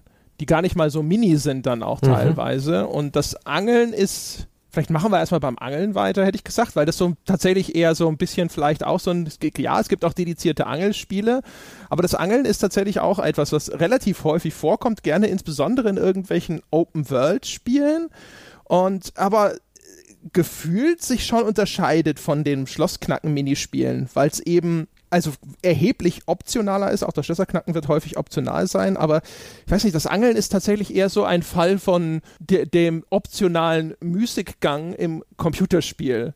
Wenn Sie möchten, ja, wenn Sie von dieser Action und dieser Gewalt mal eine Pause brauchen, können Sie sich hier an einen idyllischen Tümpel stellen und mal eine ganz andere Spielerfahrung machen, sich mal ausklinken. Das ist äh, für mich mit der Hauptreiz an Angel-Minispielen in solchen Spielen, in Open-World-Rollenspielen, in MMORPGs, ähm, ist es die Möglichkeit, einfach mal zu prokastri prokrastinieren. Ja? Du hast deine 100 Ziele bei einem WoW oder bei, ähm, bei einem Final Fantasy 14, wo ich da gar nicht weiß, ob man da angeln kann. Aber in, in diesen komplexen Spielen hat man, hat man diverse Sachen, äh, die man jederzeit tun kann, seinen, seinen ständigen Grind, aber da einfach mal Pause zu machen und, und zu angeln, das ist doch nett, weil man muss das Spiel nicht verlassen. Man, man spielt immer noch weiter, man, man ist ja gleich bereit, sobald die Gildenkumpanen sich getroffen haben, sobald die Raid-Gruppe gefunden ist, geht's dann auch wieder los, aber eine Runde Angeln passt immer rein. Genauso vielleicht in einem Final Fantasy 15, wo das Angelminispiel auch relativ, ähm, ja, komplex ist oder wo schon spürbar viel Entwicklungszeit drin ge gelandet ist und wo es dann sogar noch ein Virtual Reality Spin-off fürs PlayStation VR gab, den ich aber noch nicht ausprobiert habe. Ähm, da ist es auch eine Möglichkeit, einfach kurz zu sagen, ach, scheiß drauf, ich will jetzt nicht hier noch zum nächsten äh, Questpunkt äh, gehen. Eventuell geht dann die Story weiter. Ich finde das gerade so schön, wo ich hier bin. Äh, Ein Moment, ja, verweile doch, du bist so schön. Und da kann man einfach angeln gehen. Und das finde ich super, dass man diese Möglichkeit hat. Das sind stets relativ triviale Spiele. Sie haben immer irgendwie eine Mechanik, wo ein bisschen Zufall mit drin ist, wo man lange nicht weiß, was am Ende rauskommt aus der Angel. Ich finde generell der Akt des Angelns ist auch eine, ich denke auch im Menschen tief verankerte äh, Beschäftigung, der ein Mysterium innewohnt, weil dieser Schleier der Wasseroberfläche lässt halt in der Regel auch bei den Spielen keinen Blick zu, was man da eigentlich am Haken hat. Es ist die, die Lootbox, ja, längst bevor es Lootboxen gab, hat sich der Angler gefragt, was denn da an seiner, an seiner Route zuckt. Und äh, es ist vielleicht auch deswegen ein absoluter Klassiker, wenn es um diese Zeitvertreiben, Nebenbeschäftigungs-Minispiele geht in Spielen. Einfach weil es eine, eine schöne, unschuldige, nette, jedoch nie, niemals überfordernde Möglichkeit gibt, einfach mal das aktuelle Spiel zu ignorieren. Ja, also ich sehe das alles ein und trotzdem ist mir das äh, ist mir das immer noch alles ein bisschen zu dünn um die riesige Popularität. Denn wenn man sich mal anguckt, wie viele Spiele tatsächlich ein Angel-Minispiel haben, ähm, ich habe mal geguckt, ob ich irgendwie eine Zahl finde, aber äh, dann, dann poppt da noch eins auf und da noch eins und an das habe ich überhaupt nicht gedacht. Also es, die, die Zahl ist mehr oder weniger unüberschaubar, ähm, dass die ausgerechnet etwas abbilden, was nun in der Realität quasi niemand oder eine sehr, sehr kleine Minderheit äh, tatsächlich nur ausübt. Ich kenne nicht sehr, sehr viele Leute in meinem Freundes- und Bekanntenkreis, die aktiv angeln gehen, aber gefühlt hat das mittlerweile jedes zweite Spiel als Minigame drin und die Leute scheinen es sehr, sehr intensiv zu spielen. Also warum ausgerechnet das Angeln? Ist, liegt, das, liegt das vielleicht, also eine Idee, die ich einfach hätte, wäre, das wurde halt irgendwann mal gemacht, ein bisschen populär und jetzt denkt man sich halt, naja, wenn wir genau so einen Zeitvertreib halt einbauen wollen, dann nehmen wir halt das Angeln, da können wir auch auf etablierte Mechaniken und und und und zurückgreifen. Ist wieder günstig, billig zu machen und so weiter. Schon, ein Stück weit ist sicherlich wie dieses ähm, Zielen über Kimme und Korn, was Call of Duty eines Tages etabliert hat, und jetzt machen es alle Shooter. Ist das so ein Genre-Klischee? Minispiel, nehmen wir doch Angeln. Es gibt eh Gewässer in der Umgebung. Es bietet sich halt oft an, weil das Angelminispiel, das baut man einfach ein in eine bestehende Spielwelt, überall da, wo es eine Wasserfläche gibt und das ähm, scheint sehr einfach zu sein. Monster Hunter, ähm, wo habe ich es zuletzt gesehen? Äh, Stardew Valley und so weiter. Ähm, das sicherlich und ich denke auch Angeln in Spielen ist halt auch immer immer noch besser, weil es so viel einfacher ist als in der Realität. Schnelle Erfolgserlebnisse ohne diesen riesigen Aufwand, Teilhaben an etwas, was man prinzipiell kennt. Ja, Nie, niemand weiß nicht, was Angeln ist. Also die, dieser Prozess, dieses Hobby, das ist eigentlich allen Menschen auf der Welt bekannt, aber halt, es ist in der Realität halt oft mal erfolglos, es kann unglaublich monoton und langweilig sein, es ist äh, ein gewisses Fachwissen und in Deutschland auch ein, ein, ja, ein gehöriger Aufwand, was Zeit und Geldinvestitionen angeht, nötig. Und im Spiel kann man das halt einfach so haben und Erfolgserlebnisse alle zwei Minuten max. Ja, aber es macht halt, weißt du, wir hatten es vorher zum Beispiel bei Nier Automata, ähm, das ich jetzt kürzlich in, in, in, in ein paar freien Tagen nochmal äh, durchgespielt habe, jetzt endlich. Und da gibt es ja auch dieses Angel-Minispiel. Was bedeutet, du gehst an eine Stelle, wo du halt einfach äh, angeln kannst, ähm, stellst dich dort ins Wasser und schmeißt, du hast so, so, so einen Roboter-Pot-Begleiter und den wirfst du rein und der angelt für dich. Das heißt, du zielst dahin, wo du hingehen willst und irgendwann ähm, kommt dann dieser Moment, an dem, ange an dem angebissen wurde, dann wird er in der Regel so unters Wasser gezogen und dann drückst du auf die X-Taste und dann kommt er irgendwann mit einem Fisch zurück.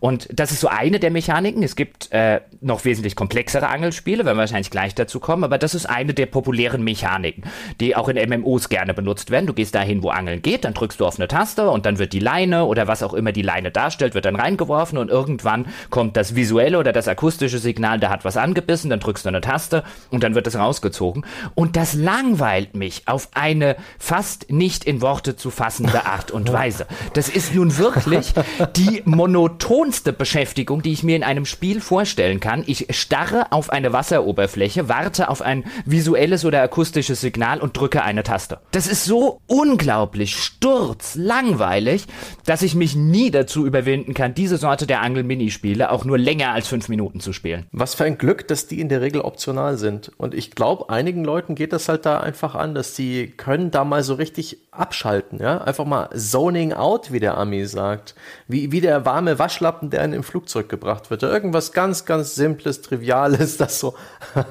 aber warum unnötig okay, ist. aber warum, warum das in diese im Kontext dieser Spielwelt? Also wenn ich jetzt von einem Spiel, nehmen wir zum Beispiel auch irgendwie ein Far Cry oder so viele dieser Spiele, die mittlerweile diese Mechanik haben, mhm. wenn ich jetzt von diesem ganzen Shooter, Action, Kavums, Gedöns einfach mal eine Runde entspannen will, warum stehe ich nicht einfach von meinem, von meinem äh, Couch oder von meinem äh, Schreibtischstuhl auf und gehe halt einfach mal kurz, was weiß ich, kurz um den Block oder äh, äh, ich rufe irgendwie bei einem Kumpel an. Gibt ja viele Möglichkeiten. Warum immer, warum wollen die Leute so dringend im Kontext des Spiels entspannen und machen dann eine monotone Tätigkeit, die sie in der Realität oder als eigenständiges Spiel zu Tode langweilen würde. Es ist ja weißt du, Sebastian hat ja vorhin auch schon mal, meine ich, in den Raum gestellt, also dass es ja eventuell hinter Leute geben würde, die sich darüber beschweren, wenn das Lockpicking-Minigame fehlt.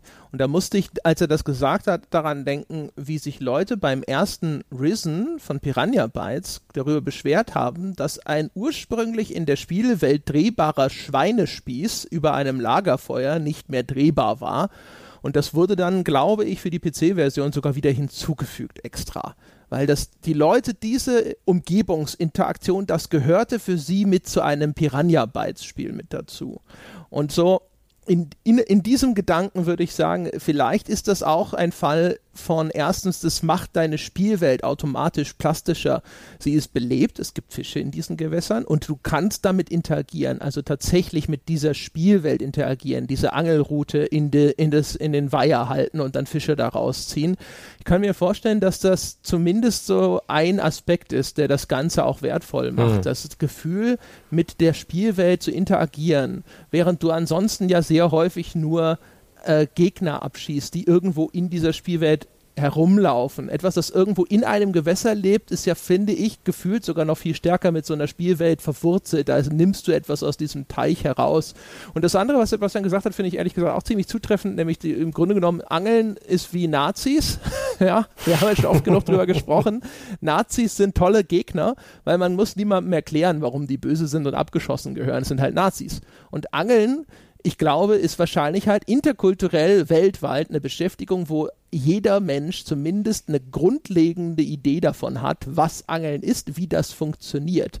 Ist ja auch für viele Spiele ist ja im Grunde eine, eine andere Form des Jagens. Jagen mhm. ist ja auch eine beliebte Nebenmission, Schrägstrich Minispiel. Es würde unserer Minispieldefinition nicht so richtig entsprechen, weil meistens dafür die Shooter-Mechanik zum Einsatz kommt, die eh schon vorhanden ist, aber ist ja auch so ein so, ein, so eine Erweiterung, ja, und das passt auch zu diesen kernigen Themen, die viele dieser Action-Open-World-Spiele haben, ne? so dich, dich von der Natur ernähren. Also dieser ganze romantische Gedanke, der mit solchen Dingen verknüpft ist, jetzt hierzulande, aber nicht so mit der Jagd, aber in den USA viel stärker, aber eben mit dem Angeln. Ne? So deinen eigenen Fisch aus dem Weiher gezogen und dann mhm. auch noch direkt auf Holzkohle und so. Ich kann mir vorstellen, dass das halt auch viel zu so einer Sozialromantik beiträgt, gerade auch so mit Blick auf Mittelalter und so. Auf jeden Fall muss ich dir dazu stimmen, dass ich es immer schätze, wenn ich auf eine nicht aggressive Art und Weise mit einer Spielwelt interagieren kann. Das ist einer meiner großen, einer meiner großen Kritikpunkte an GTA 5, dass ich eigentlich, wenn es um Interaktion geht, immer nur Gewalt ausüben kann, außer halt im Rahmen von Minispielen. Und wenn ich halt mehr Möglichkeiten habe, ähm, nicht bloß zu kämpfen, finde ich das cool. Und ich bin auch der Meinung, allein die Anwesenheit von solchen Minispielen ist was wert. Man denke an so einen blödsinnigen Kram, der keinen Spaß macht, wie dieses ähm, Hufeisenwerfen in Red Dead Redemption 1, das jeder Spieler einmal kurz ausprobiert und sein, den Rest seines Lebens nie wieder getan hat. Die Gewissheit, dass es da ist, die ist gut. Die ist nett, das fühlt sich wertig an. Ah, da steckt noch mehr im Spiel, mehr als ich jemals ausprobieren werde. Das äh, gibt ja ein Wertgefühl, Value, ähm, habe ich den Eindruck. Und äh, zuletzt dann auch noch bietet insbesondere das Angelminispiel meistens auch noch einen Ankerpunkt für eine kleine Progression. Also das geht dann eher auch in Richtung Nebenaufgabe, Nebenquest, aber die allermeisten Angelminispiele haben auch noch irgendwelche legendären Fische irgendwo verborgen, irgendwo eine Progression, wo man sich tatsächlich, wenn man diesen, diesen monotonen Trott eines Angelminispiels mag, wenn man diese, diese Pause äh, im Gameplay-Loop des restlichen Spiels äh, bevorzugt und da ein gewissen bisschen Zeit investiert, dass man da auch noch belohnt wird und sogar noch ein Ziel bekommt. Finde den Gedankengang von André auch ganz, äh, ganz interessant mit der, oder wie du es verglichen hast. Das klingt so ein bisschen ähm, mit deinem Risen-Beispiel, ich musste gerade an was anderes denken, nämlich an das Brotbacken aus Ultima 7 das ja damals auch und das bei sehr, sehr vielen Leuten, die so damals äh, mit Rollenspielen aufgewachsen sind, so bis heute immer noch so eine Art legendären Status hatte. Ja, man konnte in Ultima 7 sein eigenes Brot backen, wo man jetzt auch nicht sagen könnte, bei mir ist es so ähnlich. Ich habe das einmal ausprobiert, weil ich gehört habe, das ginge und für die damalige Zeit war das unglaublich, dass man so mit der Spielwelt interagieren konnte. Aber das war halt so mühsam, irgendwie du musstest irgendwie dann das Mehl auf den Tisch legen, dann irgendwie äh, einen Eimer Wasser beikarren, den dann mit dem Tisch benutzen und dann am Ende das Gemisch mit dem Ofen benutzen. Niemand, glaube ich, hat wirklich intensiv sein eigenes Brot gebacken, aber die Tatsache, dass man es konnte, ja, dass die Spielwelt sowas abbildet, die hatte im Kontext der damaligen Zeit tatsächlich eine Wertigkeit ähm, das kann ich auch selber nachvollziehen. Bei den Angelspielen ist es jetzt, ich kann es, ja, ich kann nachvollziehen, was ihr sagt, aber auf mich, für mich hat das keine, keine Wertigkeit, insbesondere wenn das Spiel ein komplett monotones ist. Ich finde es dann eher noch schlimm, wenn es dann zum hm. Beispiel heißt, bei Nier Automata ist es zum Beispiel so, den einen, den einen Bot und du kannst dann einen, einen zweiten von diesen, nee, nicht Bots, sondern von diesen Pots, also von den Roboterbegleitern, kannst du insgesamt, glaube ich, äh, gibt's drei. Einen, mit einem startest du am Anfang, einen findest du in der Wüste und den dritten musst du dir erangeln. Und das ist dann so ein, oh nein, sie zwingen mich dazu, weil ich will den Pot ja haben, sie zwingen mich dazu, das langweiligste Minispiel der Welt zu spielen. hattest, hattest du eigentlich jemals Spaß an einem Minispiel? Ich hab's, ja, ja, ja also an, es gibt Minispiele, die mag ich sehr, wenn wir nachher über die Kartenspiele zum Beispiel äh, reden. Also ich mag meistens, oder ich mag Minispiele eigentlich dann, wenn ich sie als Spiel interessant finde und als Spiel gut genug finde, damit ich damit auch Zeit verbringen würde, äh, äh, wenn es jetzt nicht nur ein Minispiel in einem Spiel ist. Also sowas wie ein Gwent zum Beispiel oder was mhm. ich gerne genannt hat, äh, auch schon mal in der Vergangenheit war Arcomage, so ist das Kartenspiel, was sie in Might and Magic 7 etabliert haben. Da gab es dann auch eine Standalone-Variante davon, die damals rausgebracht wurde, so ähnlich wie bei Gwent, war halt nur nicht so erfolgreich.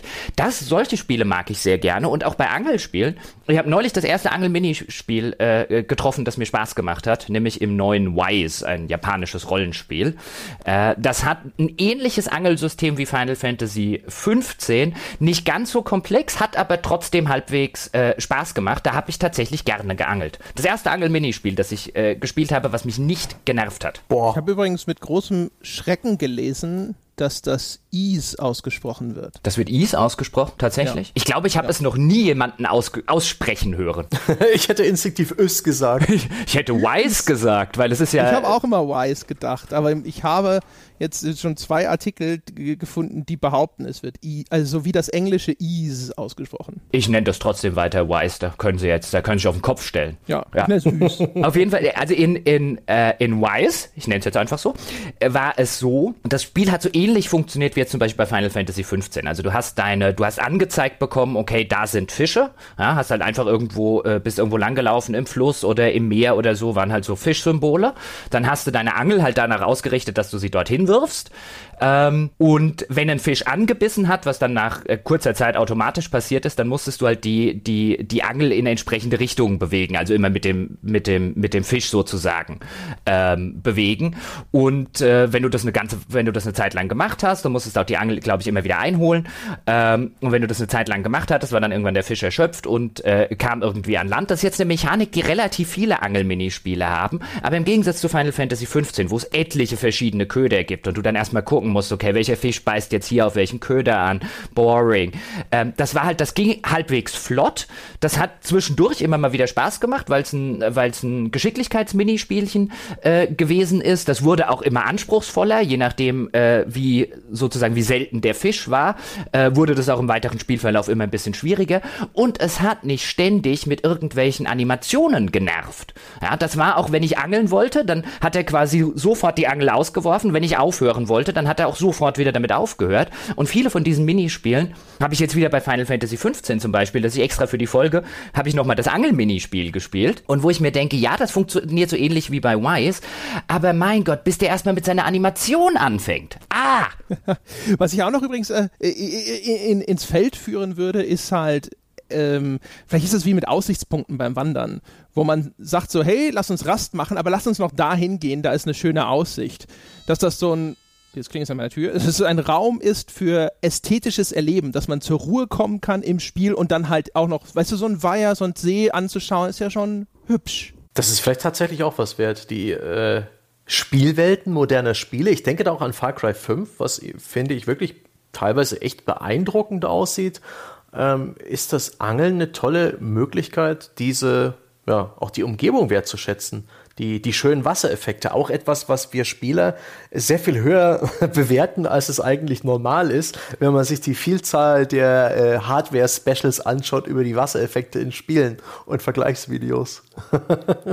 ich glaube, ich habe es schon mal erwähnt ähm, oder sogar schon ein paar Mal erwähnt. Ich ziehe relativ wenig Befriedigung aus schönen Landschaften in Spielen, also jetzt auf so einer ästhetischen, ich lehne mich zurück und genieße diese wunderschöne, weitläufige Landschaftsart und Weise. Ich weiß es schon sehr zu schätzen, wenn das eine schöne Landschaft ist, wenn sie grafisch schön dargestellt wird, wenn die Wassereffekte cool sind, wenn es eine geile Weitsicht gibt und so weiter und so fort. Zuletzt zum Beispiel danach zu hören bei der Folge über Assassin's Creed Origins, wo ja André und ich uns sehr einig waren, dass das alleine schon deswegen Spaß macht zu spielen, weil es eine so schöne Spielwelt hat. Das ist also nicht so, als könnte ich das ästhetisch und so weiter nicht nachverfolgen, aber für diesen diesen, für diesen ja, für diese richtige, diesen, dieses Glücksgefühl, was vielleicht manche Leute bekommen, wie ein, wir machen an dieser schönen Stelle jetzt einfach mal Rast und wir lassen ein paar Minuten die Landschaft auf uns wirken oder so, das suche ich, glaube ich, schlicht und ergreifend in Computer- und Videospielen nicht dieses Gefühl, weil wenn ich das haben will, dann gehe ich in die tatsächliche Natur raus und äh, gehe wandern oder gehe Fahrrad fahren oder gehe mit dem hm. Hund raus.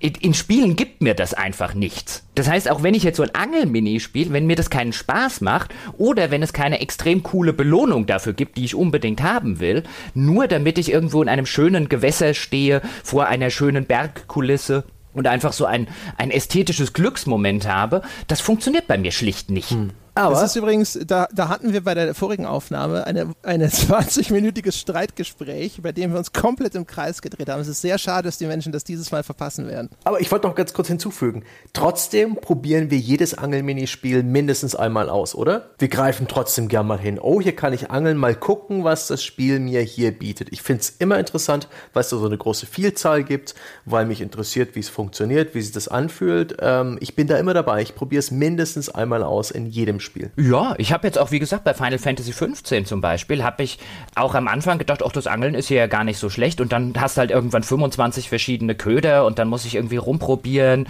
und dann ist mir das alles für ein triviales Minispiel, ist mir das dann halt einfach äh, zu pseudokomplex und dann habe ich wieder damit mhm. aufgehört.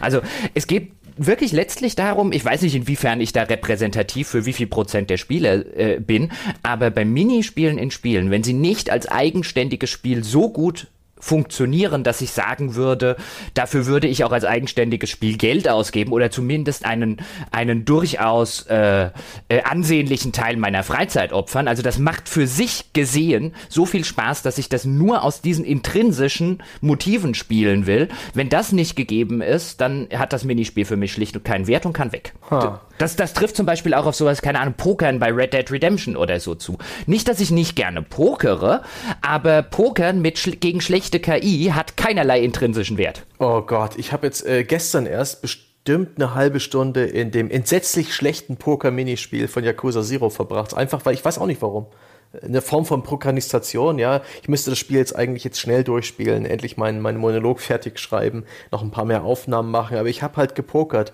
In einem grausam übersetzten äh, Pokerspiel, nicht mal ohne Limit und gegen drei schlechte KI-Gegner, wo das Small Blind Little Blind hieß, aus Übersetzungsfehlern. Oh Gott, der Little Blind. Ja. Und der Huge Blind.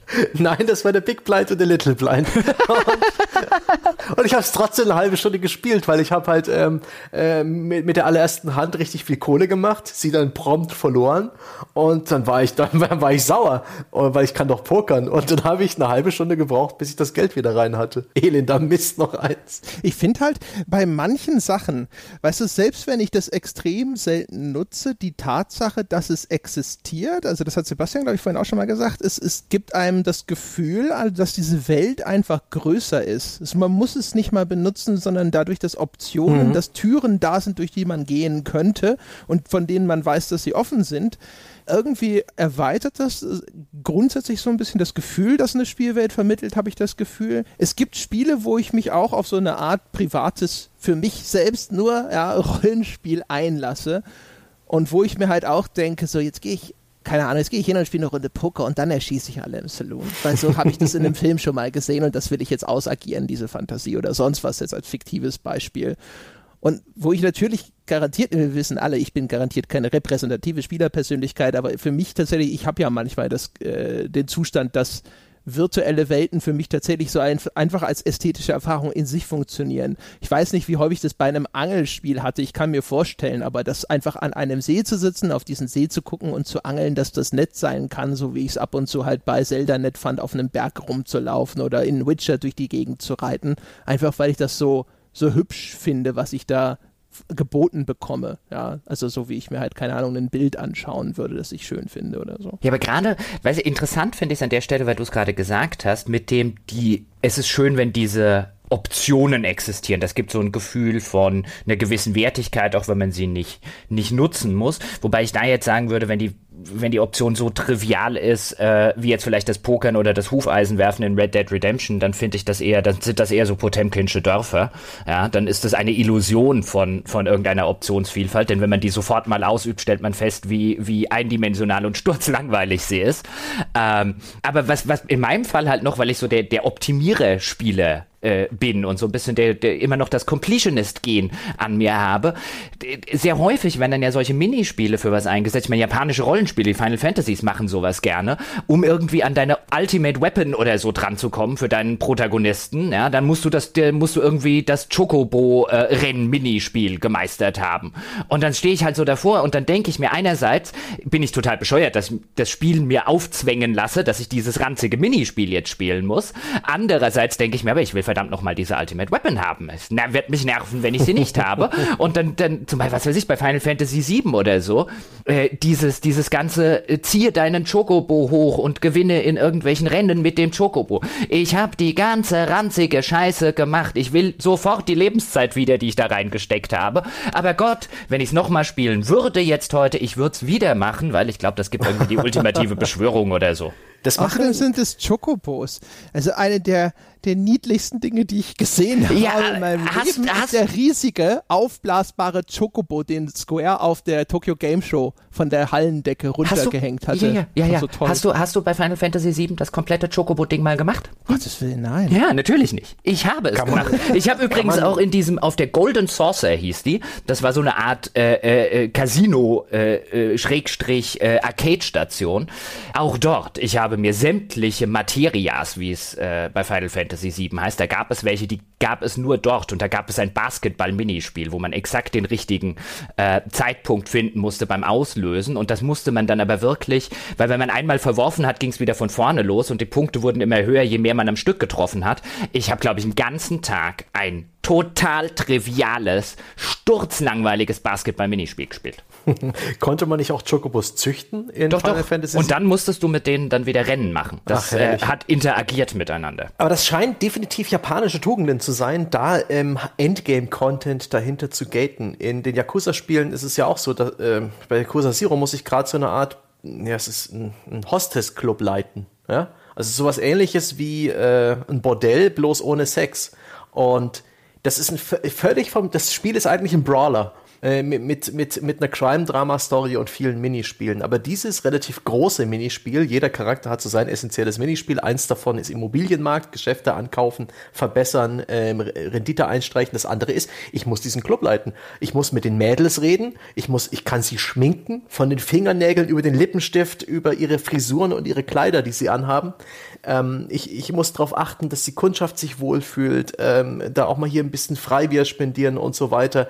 Es ist furchtbar, aber ich muss es tun. Und es war wirklich etwas, was mir einfach, einfach so, was so ein richtiger Fremdkörper ist in der westlichen Spielerempfindung, dass man sozusagen so eine Art Club leitet. Und das ist auch so ein Fremdkörper im Spiel, weil das halt was völlig anderes ist. Aber dahinter ist der vierte Kampfstil des Protagonisten verborgen. Also ein unglaublich essentielles, cooles Spielelement, aber dafür muss man das bis zum bitteren Ende durchspielen. Das ist Und das ist auch eher was Japanisches. Ich glaube, das machen westliche Minispiele nicht so oft. Nee, das ist wie, ja in Karate Kid, wo, wo, weißt du, da musst du auch erst die, die Veranda fegen für Mr. Miyagi, bevor du Karate lernen kannst japanische Spiele macht. Aber das ist, das ist tatsächlich ganz interessant, weil dann, da könnte man so eine größere kulturelle Frage stellen. Denn japanische Rollenspiele oder japanische Spiele im Allgemeinen machen das echt gerne hinter einer grindigen, ultra grindigen Nebentätigkeit irgendeine total geile Gameplay-Belohnung zu verstecken. Ich meine, Final Fantasy X hatte zum Beispiel das Blitzball, ähm, was unfassbar grindig und aufwendig war, aber was sich wirklich am Ende wegen den Belohnungen, wenn man auf sowas steht, halt auch dann tatsächlich gelohnt hat,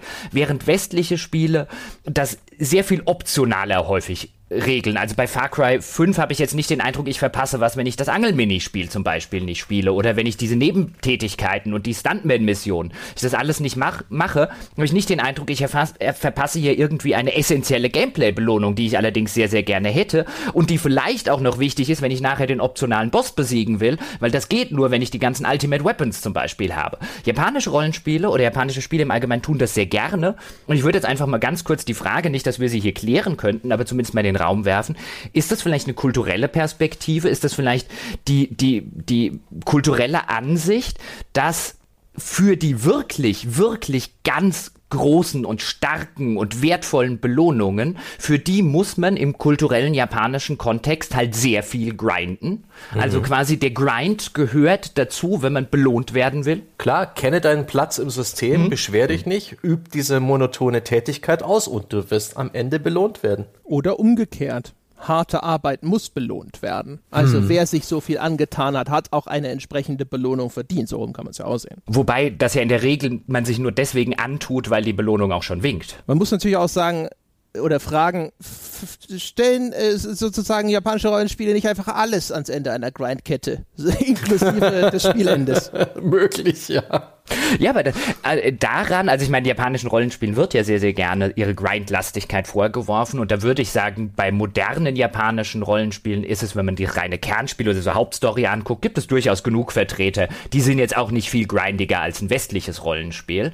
Ähm, aber gerade dann, insbesondere in sowas wie Nebentätigkeiten und optionalen Dingen, wo dann plötzlich, wie Sebastian das auch schön schildert, ja, um dann die vierte äh, Kampfform zu kriegen, ja, dann grindest du dich aber stundenlang durch irgendwelche eigentlich relativ anspruchsvolle anspruchslosen Tätigkeiten.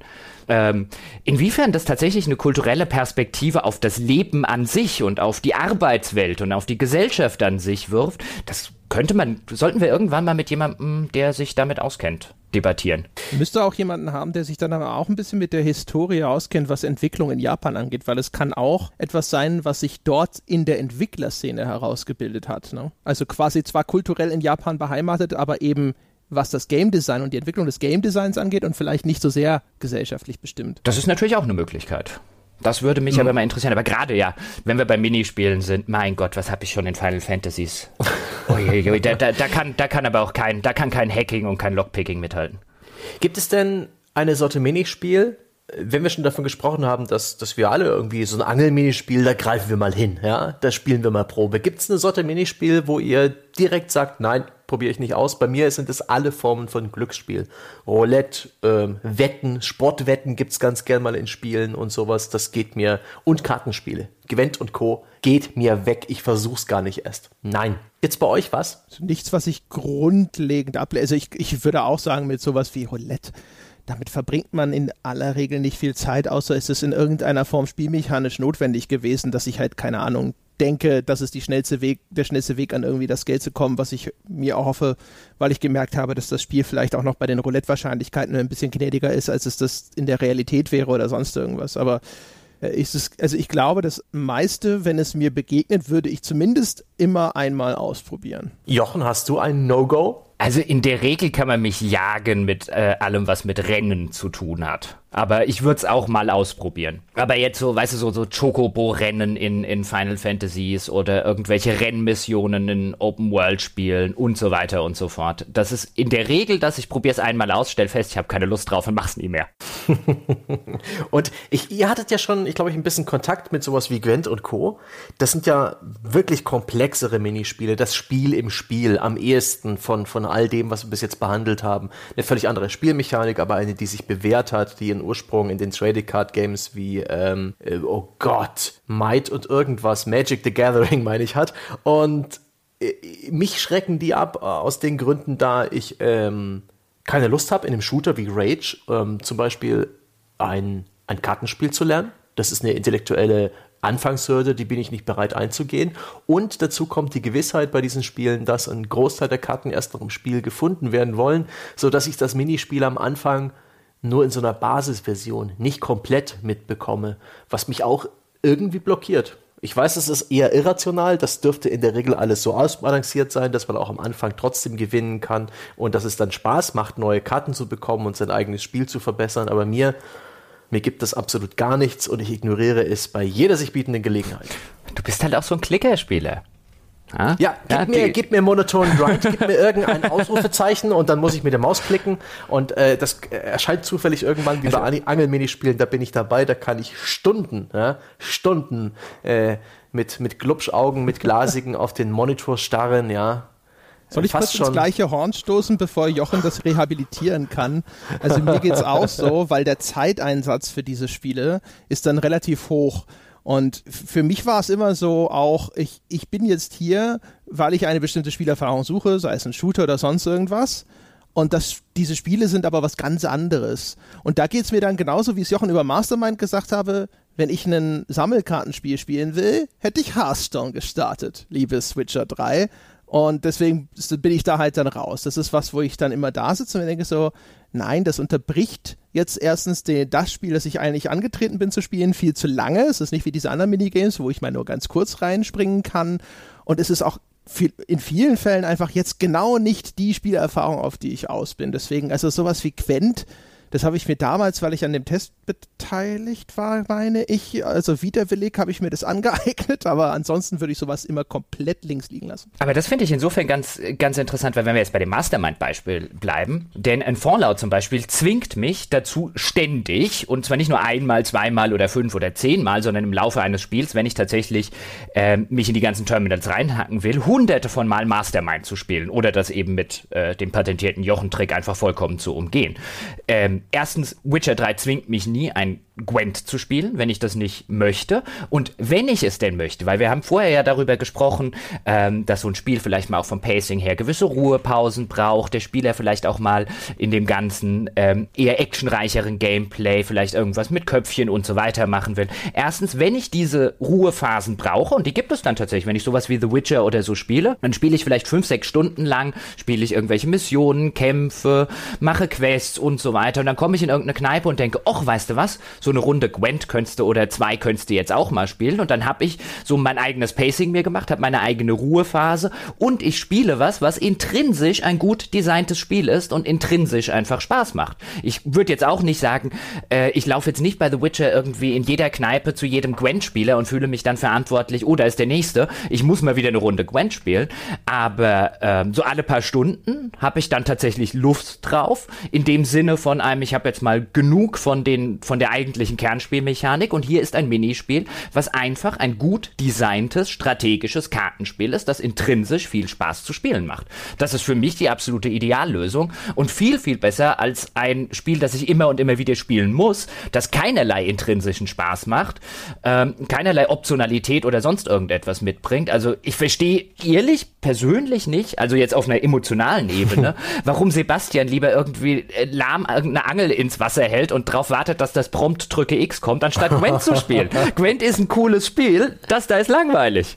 Ist das denn bei Fallout wirklich so unumgänglich? Du kannst doch auch einfach die Terminals nicht hacken, oder? Nein, ich, ich kannst doch nicht einfach kein Terminal nicht hacken, wenn dort ein Terminal steht. Ja, aber streng genommen ist es doch auch. Ich habe das gemacht, ja. Also mein Weg war einfach, das Hacking größtenteils zu ignorieren. Nein, nein, nein, das ist, das, das ist keine Option. Ja, das ist so eine weil theoretische du wieder, äh, ja, ja. Zwangsstörung hast. Das ist ja, keine, das, Zwang, das ist keine Zwangsstörung. Das ist wie bei Calvin and Hobbes, ja. Wenn sie oben auf dem Berg stehen und dann irgendwie mit dem Schlitten schnell runterfahren und Hobbes wissen will, warum machen wir das eigentlich? Und Calvin sagt, weil er da ist. Mhm. Und, und hier, ja, gerade so wie ein Gwent, ja, so, sobald ich dann bei Witcher irgendwie durch die Gegend laufe und das Spiel habe ich wirklich bloß angespielt und ich, ich, ich sehe irgendeinen Bug oder ein schlecht designtes Asset oder irgendwie eine Lücke zwischen der Spielwelt, wo ich durchgucken kann, da kann ich begründet dann, ja, die Entwickler anschreien ja, ihr blöden Schweine, das Spiel nicht richtig fertig machen, aber bestimmt 100 Entwicklungsstunden in dieses Gwent stecken, das ich nicht spiele. Ja? Da fühle ich mich, ja, da, da geht Arbeitsleistung. Ja, geht doch Falschparker aufschreiben.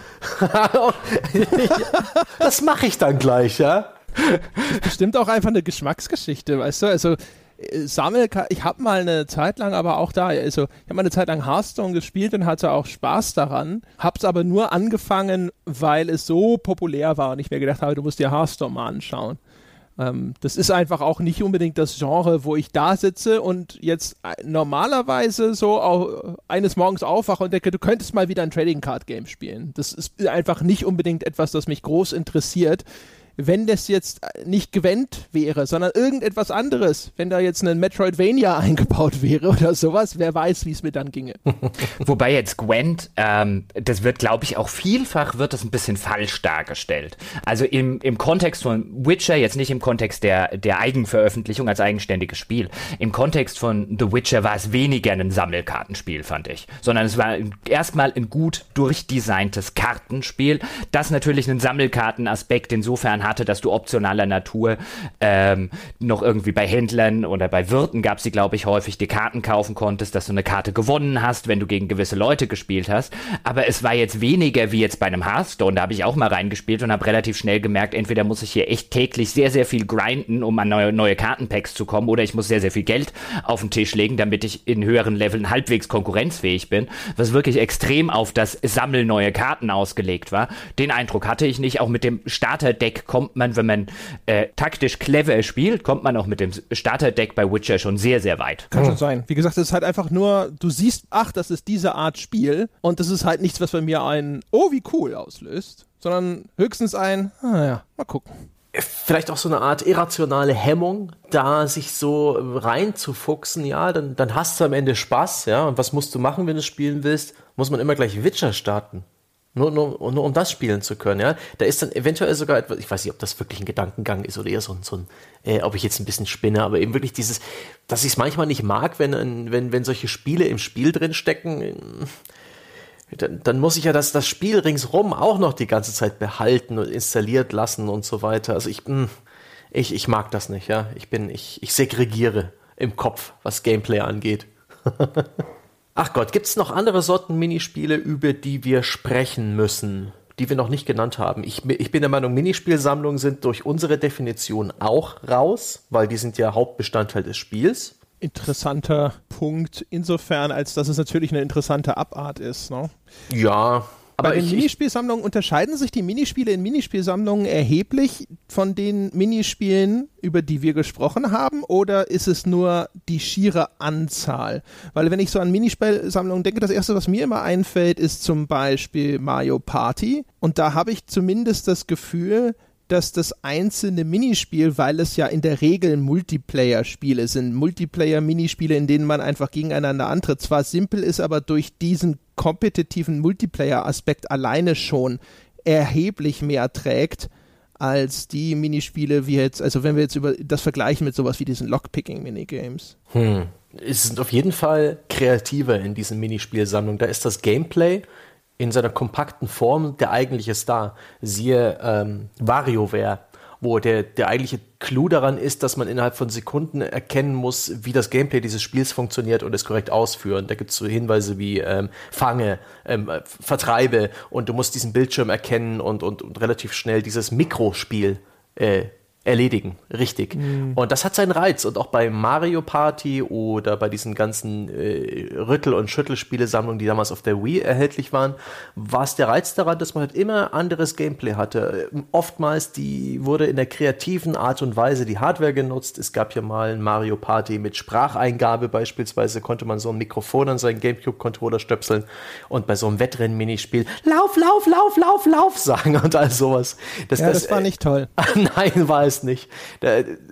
Das denke ich hat bei diesen Minispielsammlungen durchaus seinen Reiz. Das ist sicherlich auch vom, vom Game Design durchaus anspruchsvoll, eine Sammlung zu schaffen äh, von stilistisch äh, zusammenhängenden, kohärenten Minispielen, die trotzdem alle irgendwie abwechslungsreich sind, die man begreift, die in irgendeiner Form Spaß machen. Das ist sicherlich nicht einfach. Deswegen gab es auch zu Zeiten der Wii so unfassbar viele schrottige Minispielsammlungen. Man denke da an Carnival Games, das auch noch äh, ein Erfolgsspiel war und ja. einige Nachfolger nach sich gezogen. Oh Gott, das hat sich mir, ich glaube, das erste hat sich über eine Million Mal verkauft, was einfach auf der Verpackung das versprochen hat, was der Wii-Erstkäufer und auch dieser, der, der Nicht-Spieler, der Casual-Spieler ähm, äh, wollte. Der wollte sowas wie Wii Sports.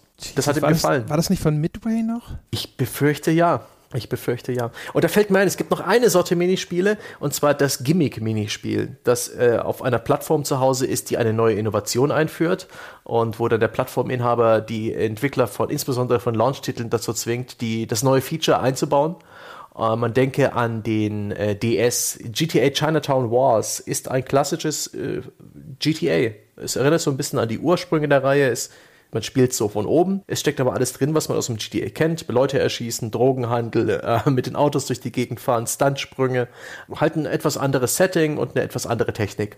Aber da hat man halt den Touchscreen und da hat sie, haben die Entwickler sich gedacht, wenn man ein Auto knackt, ein schnelles Minispiel mit dem Touchscreen, wenn man irgendwie einen, einen Müllcontainer aufmacht, um da irgendwie, äh, ich glaube, Waffen oder Drogen rauszuholen, musste man erst mit dem Finger oder mit dem Stylus halt Mülltüten wegwischen. Genauso, wenn man den Kofferraum eines Autos geöffnet hat. Und da gab es noch ein paar andere Beispiele. Etwas, was völlig, wirklich wie ein Fremdkörper war im Spiel. Das äh, Einzige, was das gerettet hat, ist halt, dass es wirklich innerhalb von gefühlt ein, zwei Sekunden erledigt war, dass es das Spiel nicht so unterbrochen hat. Hat im Spiel aber nichts gebracht. Kann man auch nicht als Minispiel bezeichnen, sondern als Aufgabe, als lästige Pflicht, genauso bei der PlayStation Vita, bei den Launch-Titeln, wo man dann halt mit dem Gyrosensor irgendwo hin ähm, deuten musste bei manchen Shooter-Passagen, wo man beim Uncharted-Spiel eine ja, was war das? Das eine Beispiel, wo man durch irgendein Stück Stoff durchschneiden musste und in dem Moment wischt man halt mit dem Finger über den Bildschirm, weil es geht, äh, was sich doof anfühlt, anstatt, anstatt irgendwie die Nahkampf-Angriffstaste zu drücken. Aber das sind ja keine Minispiele. Ja, Also, Nein. also das ist, ist auch das ist einfach Feature, Feature der Hardware äh, genutzt.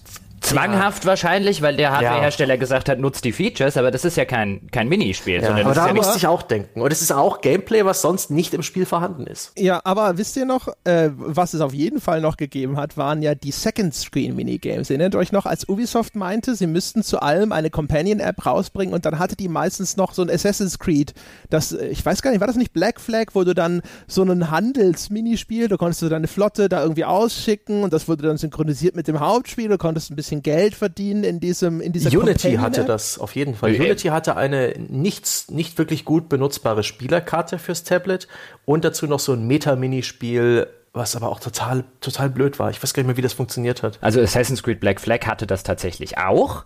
Ähm, das Problem ist nur, darüber kann ich sehr wenig sagen, weil in der damaligen Zeit, als das so hip und modern war, zu jedem Spiel eine Companion-App rauszubringen, hatte ich noch ein Windows Phone, auf dem die Companion-Apps nicht liefen. Das heißt, ich konnte die nicht mal ausprobieren, nicht, dass ich wollte. Ja, ja, ich habe das auf dem iPad gespielt, weil ich äh, auch damals noch ein Windows Phone hatte. Das war insofern ganz nützlich, weil ich habe damals Black Flag mit meinem Bruder so Backseat Mäßig abwechselnd gespielt und während einer gespielt hat, hat der andere am iPad halt immer ein bisschen Geld verdient in diesem bescheuerten Handelsminigame. Du konntest auch irgendwie immer sagen, jetzt geh mit dem Schiff dahin und greif die an und dann konntest du das looten und sonst irgendwas. Das war als Beschäftigungstherapie, während man jemand anderem beim äh, Spielen zugeschaut hat und der vielleicht gerade einfach nur von A nach B gelaufen ist oder sowas, äh, sag ich mal, ganz nett vielleicht doch. Das ist extrem freundlich, glaube ich, ausgedrückt. Und äh, die, was dann, dann diese, diese Art von Meta-Minigame, die sind ja dann teilweise noch, vielleicht so als das wieder am Abebben war, man nicht wusste, wohin damit wieder in die Spiele reingewandert, weißt du, so wie diese blöde Wartable-Geschichte in Dragon Age Inquisition, wo du ja auch dieses Meta-Minispiel hattest, um dir noch Ressourcen dazu zu verdienen. Ja, und anstatt, dass sie sowas dann tatsächlich wenigstens noch irgendwie in eine App integrieren, das war ja so, ein, so eine Art Minispiel, wenn man es so nennen möchte, wo du gesagt hast, okay, da drüben auf der Karte, auf diesem Wartable ist jetzt irgendeine Mission, ich schicke jetzt den und den Berater dorthin und in äh, vier Stunden und 39 Minuten bekomme ich das Ergebnis. Und wo ich mir dann gedacht habe, das ist eine Mechanik, die schreit nach, lass mich das doch unterwegs auf meinem Handy machen, wenn ich das möchte. Wenn ich heute den Tag über nicht spiele, ähm, aber dann kann ich wenigstens meine Berater nochmal irgendwie schnell losschicken und habe mir nicht den Eindruck irgendwie, das ist ein verbrauchter Tag in dem Sinne, weil wenn ich es morgen wieder spiele, ähm, die nächste Mission dauert wieder sechs Stunden oder so. Ich komme dann wenigstens mal zu einem Ende und just da machen sie es dann nicht. Also, Ja, wie gesagt, also das wirkte immer wie etwas, das mal dafür vielleicht vorgesehen war und dann aus irgendwelchen Gründen dort nicht erschienen ist.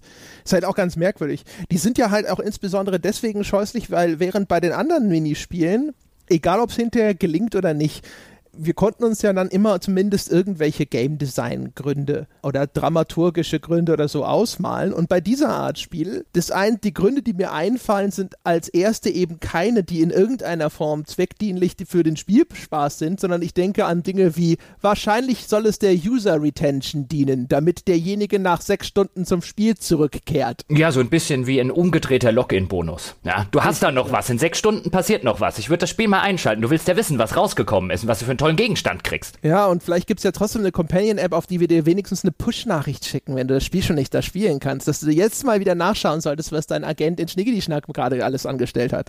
Ich muss übrigens noch eine Sache zu den Minispiel-Sammlungen sagen. Also ich habe euch ja vor dem Podcast gesagt, wenn ihr über Minispiel-Sammlungen, über moderne in irgendeiner Form reden wollt, für die ganzen Mario-Partys und so weiter, müsst ihr das unter euch machen. Die habe ich alle nicht gespielt. Aber ich finde es ganz interessant, weil es Minigame-Spielsammlungen, ja Mario Party und damals auf der Wii. Und ich denke mir dann die ganze Zeit so, ey, Minigames-Sammlung, 1982 hat angerufen und will sein Spielkonzept wieder. Das habe ich in Winter Games schon gespielt, in Summer Games gespielt, in California Games gespielt, in World Games gespielt und in zig, zig weiteren Spielen von damals. Also nicht, dass ich jetzt ein Problem damit habe, ähm, weil so eine coole Minispielsammlung ist bestimmt äh, äh, gerade irgendwo so in einem Familienumfeld oder mit einem Kumpel oder so ist die echt, ist die echt ganz, ist die echt bestimmt nice. Aber dass da so ein bisschen getan wird, nicht jetzt unbedingt von euch, aber ich habe den Eindruck so, so häufiger, dass da irgendwie die Wii war dann äh, die sozusagen die Erfindung der Minigames. Äh, nee. Ha? Minigames ja. gibt es sehr, sehr lange, Minigame-Sammlungen. Ja. Man, man denke an die, ähm, ich weiß gar nicht, ob es die noch gibt, aber diese Sportspielsammlung wie die Olympischen Spiele von Sega kamen die damals. Die, die gibt es seit einiger Zeit nicht mehr. Ja, das ganz es ja, gab ja dann auch noch Mario und Sonic bei den Olympischen Richtig, Spielen. aber es, vorher sind sie ja in sätzlicher Weise auch noch ernst unterwegs gewesen, also mit realistischen Modellen, trotzdem kein Budget. Und das waren ganz entsetzlich holprige, rohe Spielgeschichten, die man da durchgemacht hat.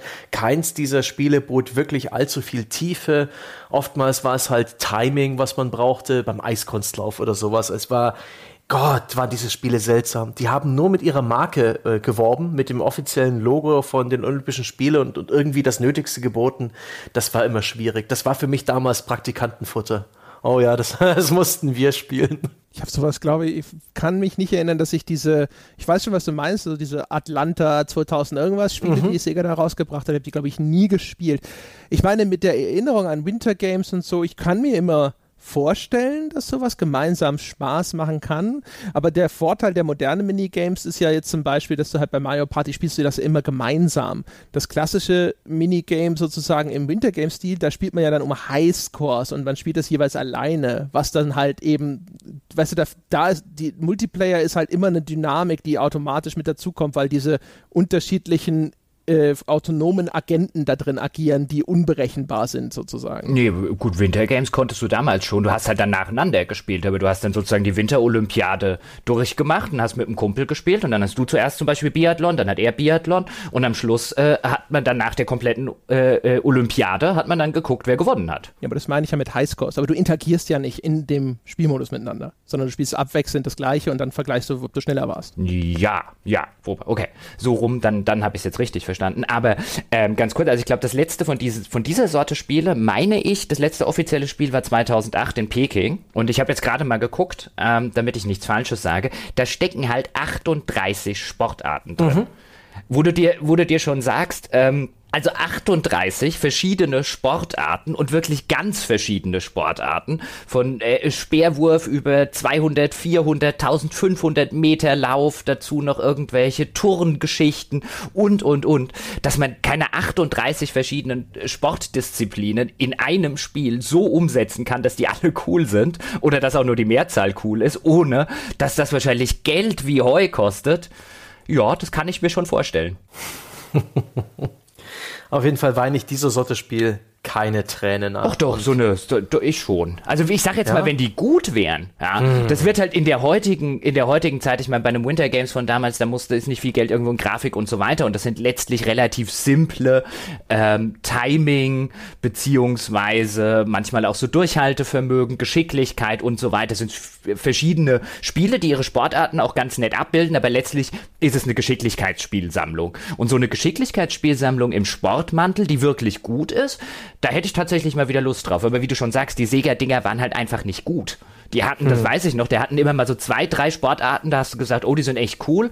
Und dann, wenn du irgendwie so eine ganze ganze Olympische Spiele durchgespielt hast, da waren halt auch zehn dabei, die haben halt überhaupt keinen Spaß gemacht und waren auch ja. mies designt. Die Mario Sonic Dinger waren ganz nett in meiner Erinnerung. Boah. Ich meine, dass ein paar dazwischen sind, die äh, immer ein paar Disziplinen dabei sind, die man nicht gerne spielt, war ja eigentlich, finde ich auch schon immer so.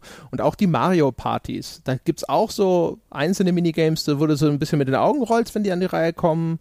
Aber es, es kommt immer darauf an, welcher Teil. Ich habe auch lange nicht alle gespielt, aber Mario Party zum Beispiel, wenn man das gemeinsam also auf der Couch spielt, ist schon fantastisch. Hat, also Mario Party hat auch den genialen Clou, dass diese Minispielsammlung eben durch ein, ein Brettspiel Überbau zusammengehalten wird, der auch noch wunderbar zufällig ist, ähm, die, wo man halt auch als letzter relativ schnell zur ersten, zum ersten Platz kommen kann, wenn man halt Würfelglück hat.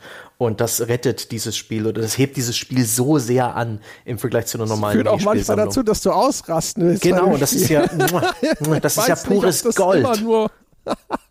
Ist nicht immer nur positiv in meiner Erinnerung. Meine Herren, ich habe hier jetzt übrigens gerade noch festgestellt, damit äh, ich das auch noch klargestellt habe, das letzte von diesen Sega-Dingern war tatsächlich London 2012. Wusste ich gar hm. nicht mehr, dass da auch noch eins rauskam. Und jetzt sehe ich das Cover gerade vor mir und fühle mich wieder zurückerinnert, hatte ich auch wieder völlig verdrängt, das schweinische Lisa Simpson-Logo der Olympischen Spiele in London. Ach, schön war's. Schweinisch, Lisa Simpson? Guck, guck nach diesem Podcast, äh, google mal das offizielle Motto, äh, das offizielle Logo der Olympischen Spiele 2012 in London und dann sag mir, dass das nicht Lisa Simpson bei einer Beschäftigung ist, die man sonst in der Zeichentrickserie von ihr eher selten sieht. Ähm, und ich möchte ganz kurz noch erwähnen, dass ähm, wenn ich mal Internetprobleme habe, ähm, im Chrome-Browser das Minispiel. Da gibt es so einen kleinen Dinosaurier, der sagt dir, dass das Internet nicht geht und wenn man den anklickt, gibt es so ein ganz primitives Minispiel, wo man hüpfen muss mit der Space-Taste. Das spiele ich öfter, als ich es äh, eigentlich zugeben würde. Oh Gott, oh Gott. Es ist halt da, ja. Das Internet geht gerade nicht. Hüpfe ich halt ein bisschen mit dem Dinosaurier. Geht eh gerade sonst nichts. Das klingt aber super. Ist es ein niedlicher Dinosaurier oder eher ein Natürlich ist der niedlich. Zieh einfach mal bei dir das Internet und, ähm, und öffne den Chrome-Browser. Ich denke, das, ja, das dürfte der Chrome-Browser sein. Oder hast du das, das Minispiel. Das habe ich lange nicht gewusst, bis es mir mal ein Kollege gezeigt hat. Und ähm, seitdem freue ich mich immer wieder. Es, es, dämpft ein bisschen den Ärger darüber, dass irgendwie meine Router mal wieder spinnt. Och, naja hüpfe ich kurz, vielleicht geht's ja bald wieder. Weil das ist zum Teil echt frustrierend, wenn das Internet dann wieder geht und ich mitten aus dem Spiel gerissen werde, weil die Seite lädt. Jesus. Okay. Wahrscheinlich, wahrscheinlich spielt er auch irgendwo im Hintergrund, wenn wir podcasten, hat er immer so zwei, drei Minispiele. Ja. Ach, wenn ist der, das nicht sogar schon vorgekommen? ja, Haben wir nicht schon ertappt dabei? Wenn der, ja. wenn der Jochen wieder seinen Monolog ansetzt, dann hüpfe ich ein bisschen ja, mit dem das, Dinosaurier. Das ist schon ein bisschen her, aber irgendwann hat äh, André mich ertappt, als ich Slay Spire gestartet habe, weil wir Steam befreundet sind. Das ja, war ein so Fehler. genau. Das war ein Fehler. Nächstes Mal im Offline-Modus. Siehst du, ich wusste doch. Also haben wir alles schon hinter uns sozusagen. Ja, es kann uns einfach nichts mehr schocken. Ich würde sagen, meine Damen und Herren, in diesem Sinne, auch Sie kann ja nichts mehr schocken, äh, teile ich Ihnen einfach mal mit. Ja, Pflaster abreißen geht am schnellsten. Das war's mit dieser Folge von Auf ein Bier. Seien Sie ganz stark, atmen Sie tief durch und jetzt gehen Sie auf iTunes und geben Sie uns die verdiente 5-Sterne-Wertung, damit wir in den Charts sichtbar bleiben und Sie nächste Woche noch eine Folge bekommen, ja, ohne alarmistisch klingen zu wollen, aber wer weiß, was passiert, wenn wir da in den Charts nicht mal sichtbar wären. Ne? Es ist noch nie passiert, wir wissen es nicht, wir können uns das alle gar nicht ausmalen. Und äh, falls Sie sich noch was gönnen wollen nach diesem Schreck, dann könnten Sie einfach Unterstützer dieses Podcasts werden. Schauen Sie vorbei auf gamespodcast.de slash Abo. Schließen Sie ein Abo ab. Wenn Sie uns einen Gefallen tun wollen, nehmen Sie das 6-Dollar-Abo und bezahlen Sie per Bankeinzug. Das wäre uns am allerliebsten, aber nach wie vor steht Ihnen der Weg offen über Patreon unter patreon.com slash auf ein Bier. Und wenn alles nichts hilft, dann hüpfen Sie doch einfach ein bisschen mit dem Dinosaurier oder schauen Sie vorbei unter forum.gamespodcast.de. Dort können Sie mit uns über diese Folge diskutieren oder mit all den anderen netten Usern auch, um dort in respektvoller Atmosphäre einfach ja, ein bisschen sich über Computerspiele auszutauschen. In diesem Sinne, das soll es gewesen sein für diese Woche, meine Damen und Herren. Wir hören uns nächste Woche wieder. Bis dahin.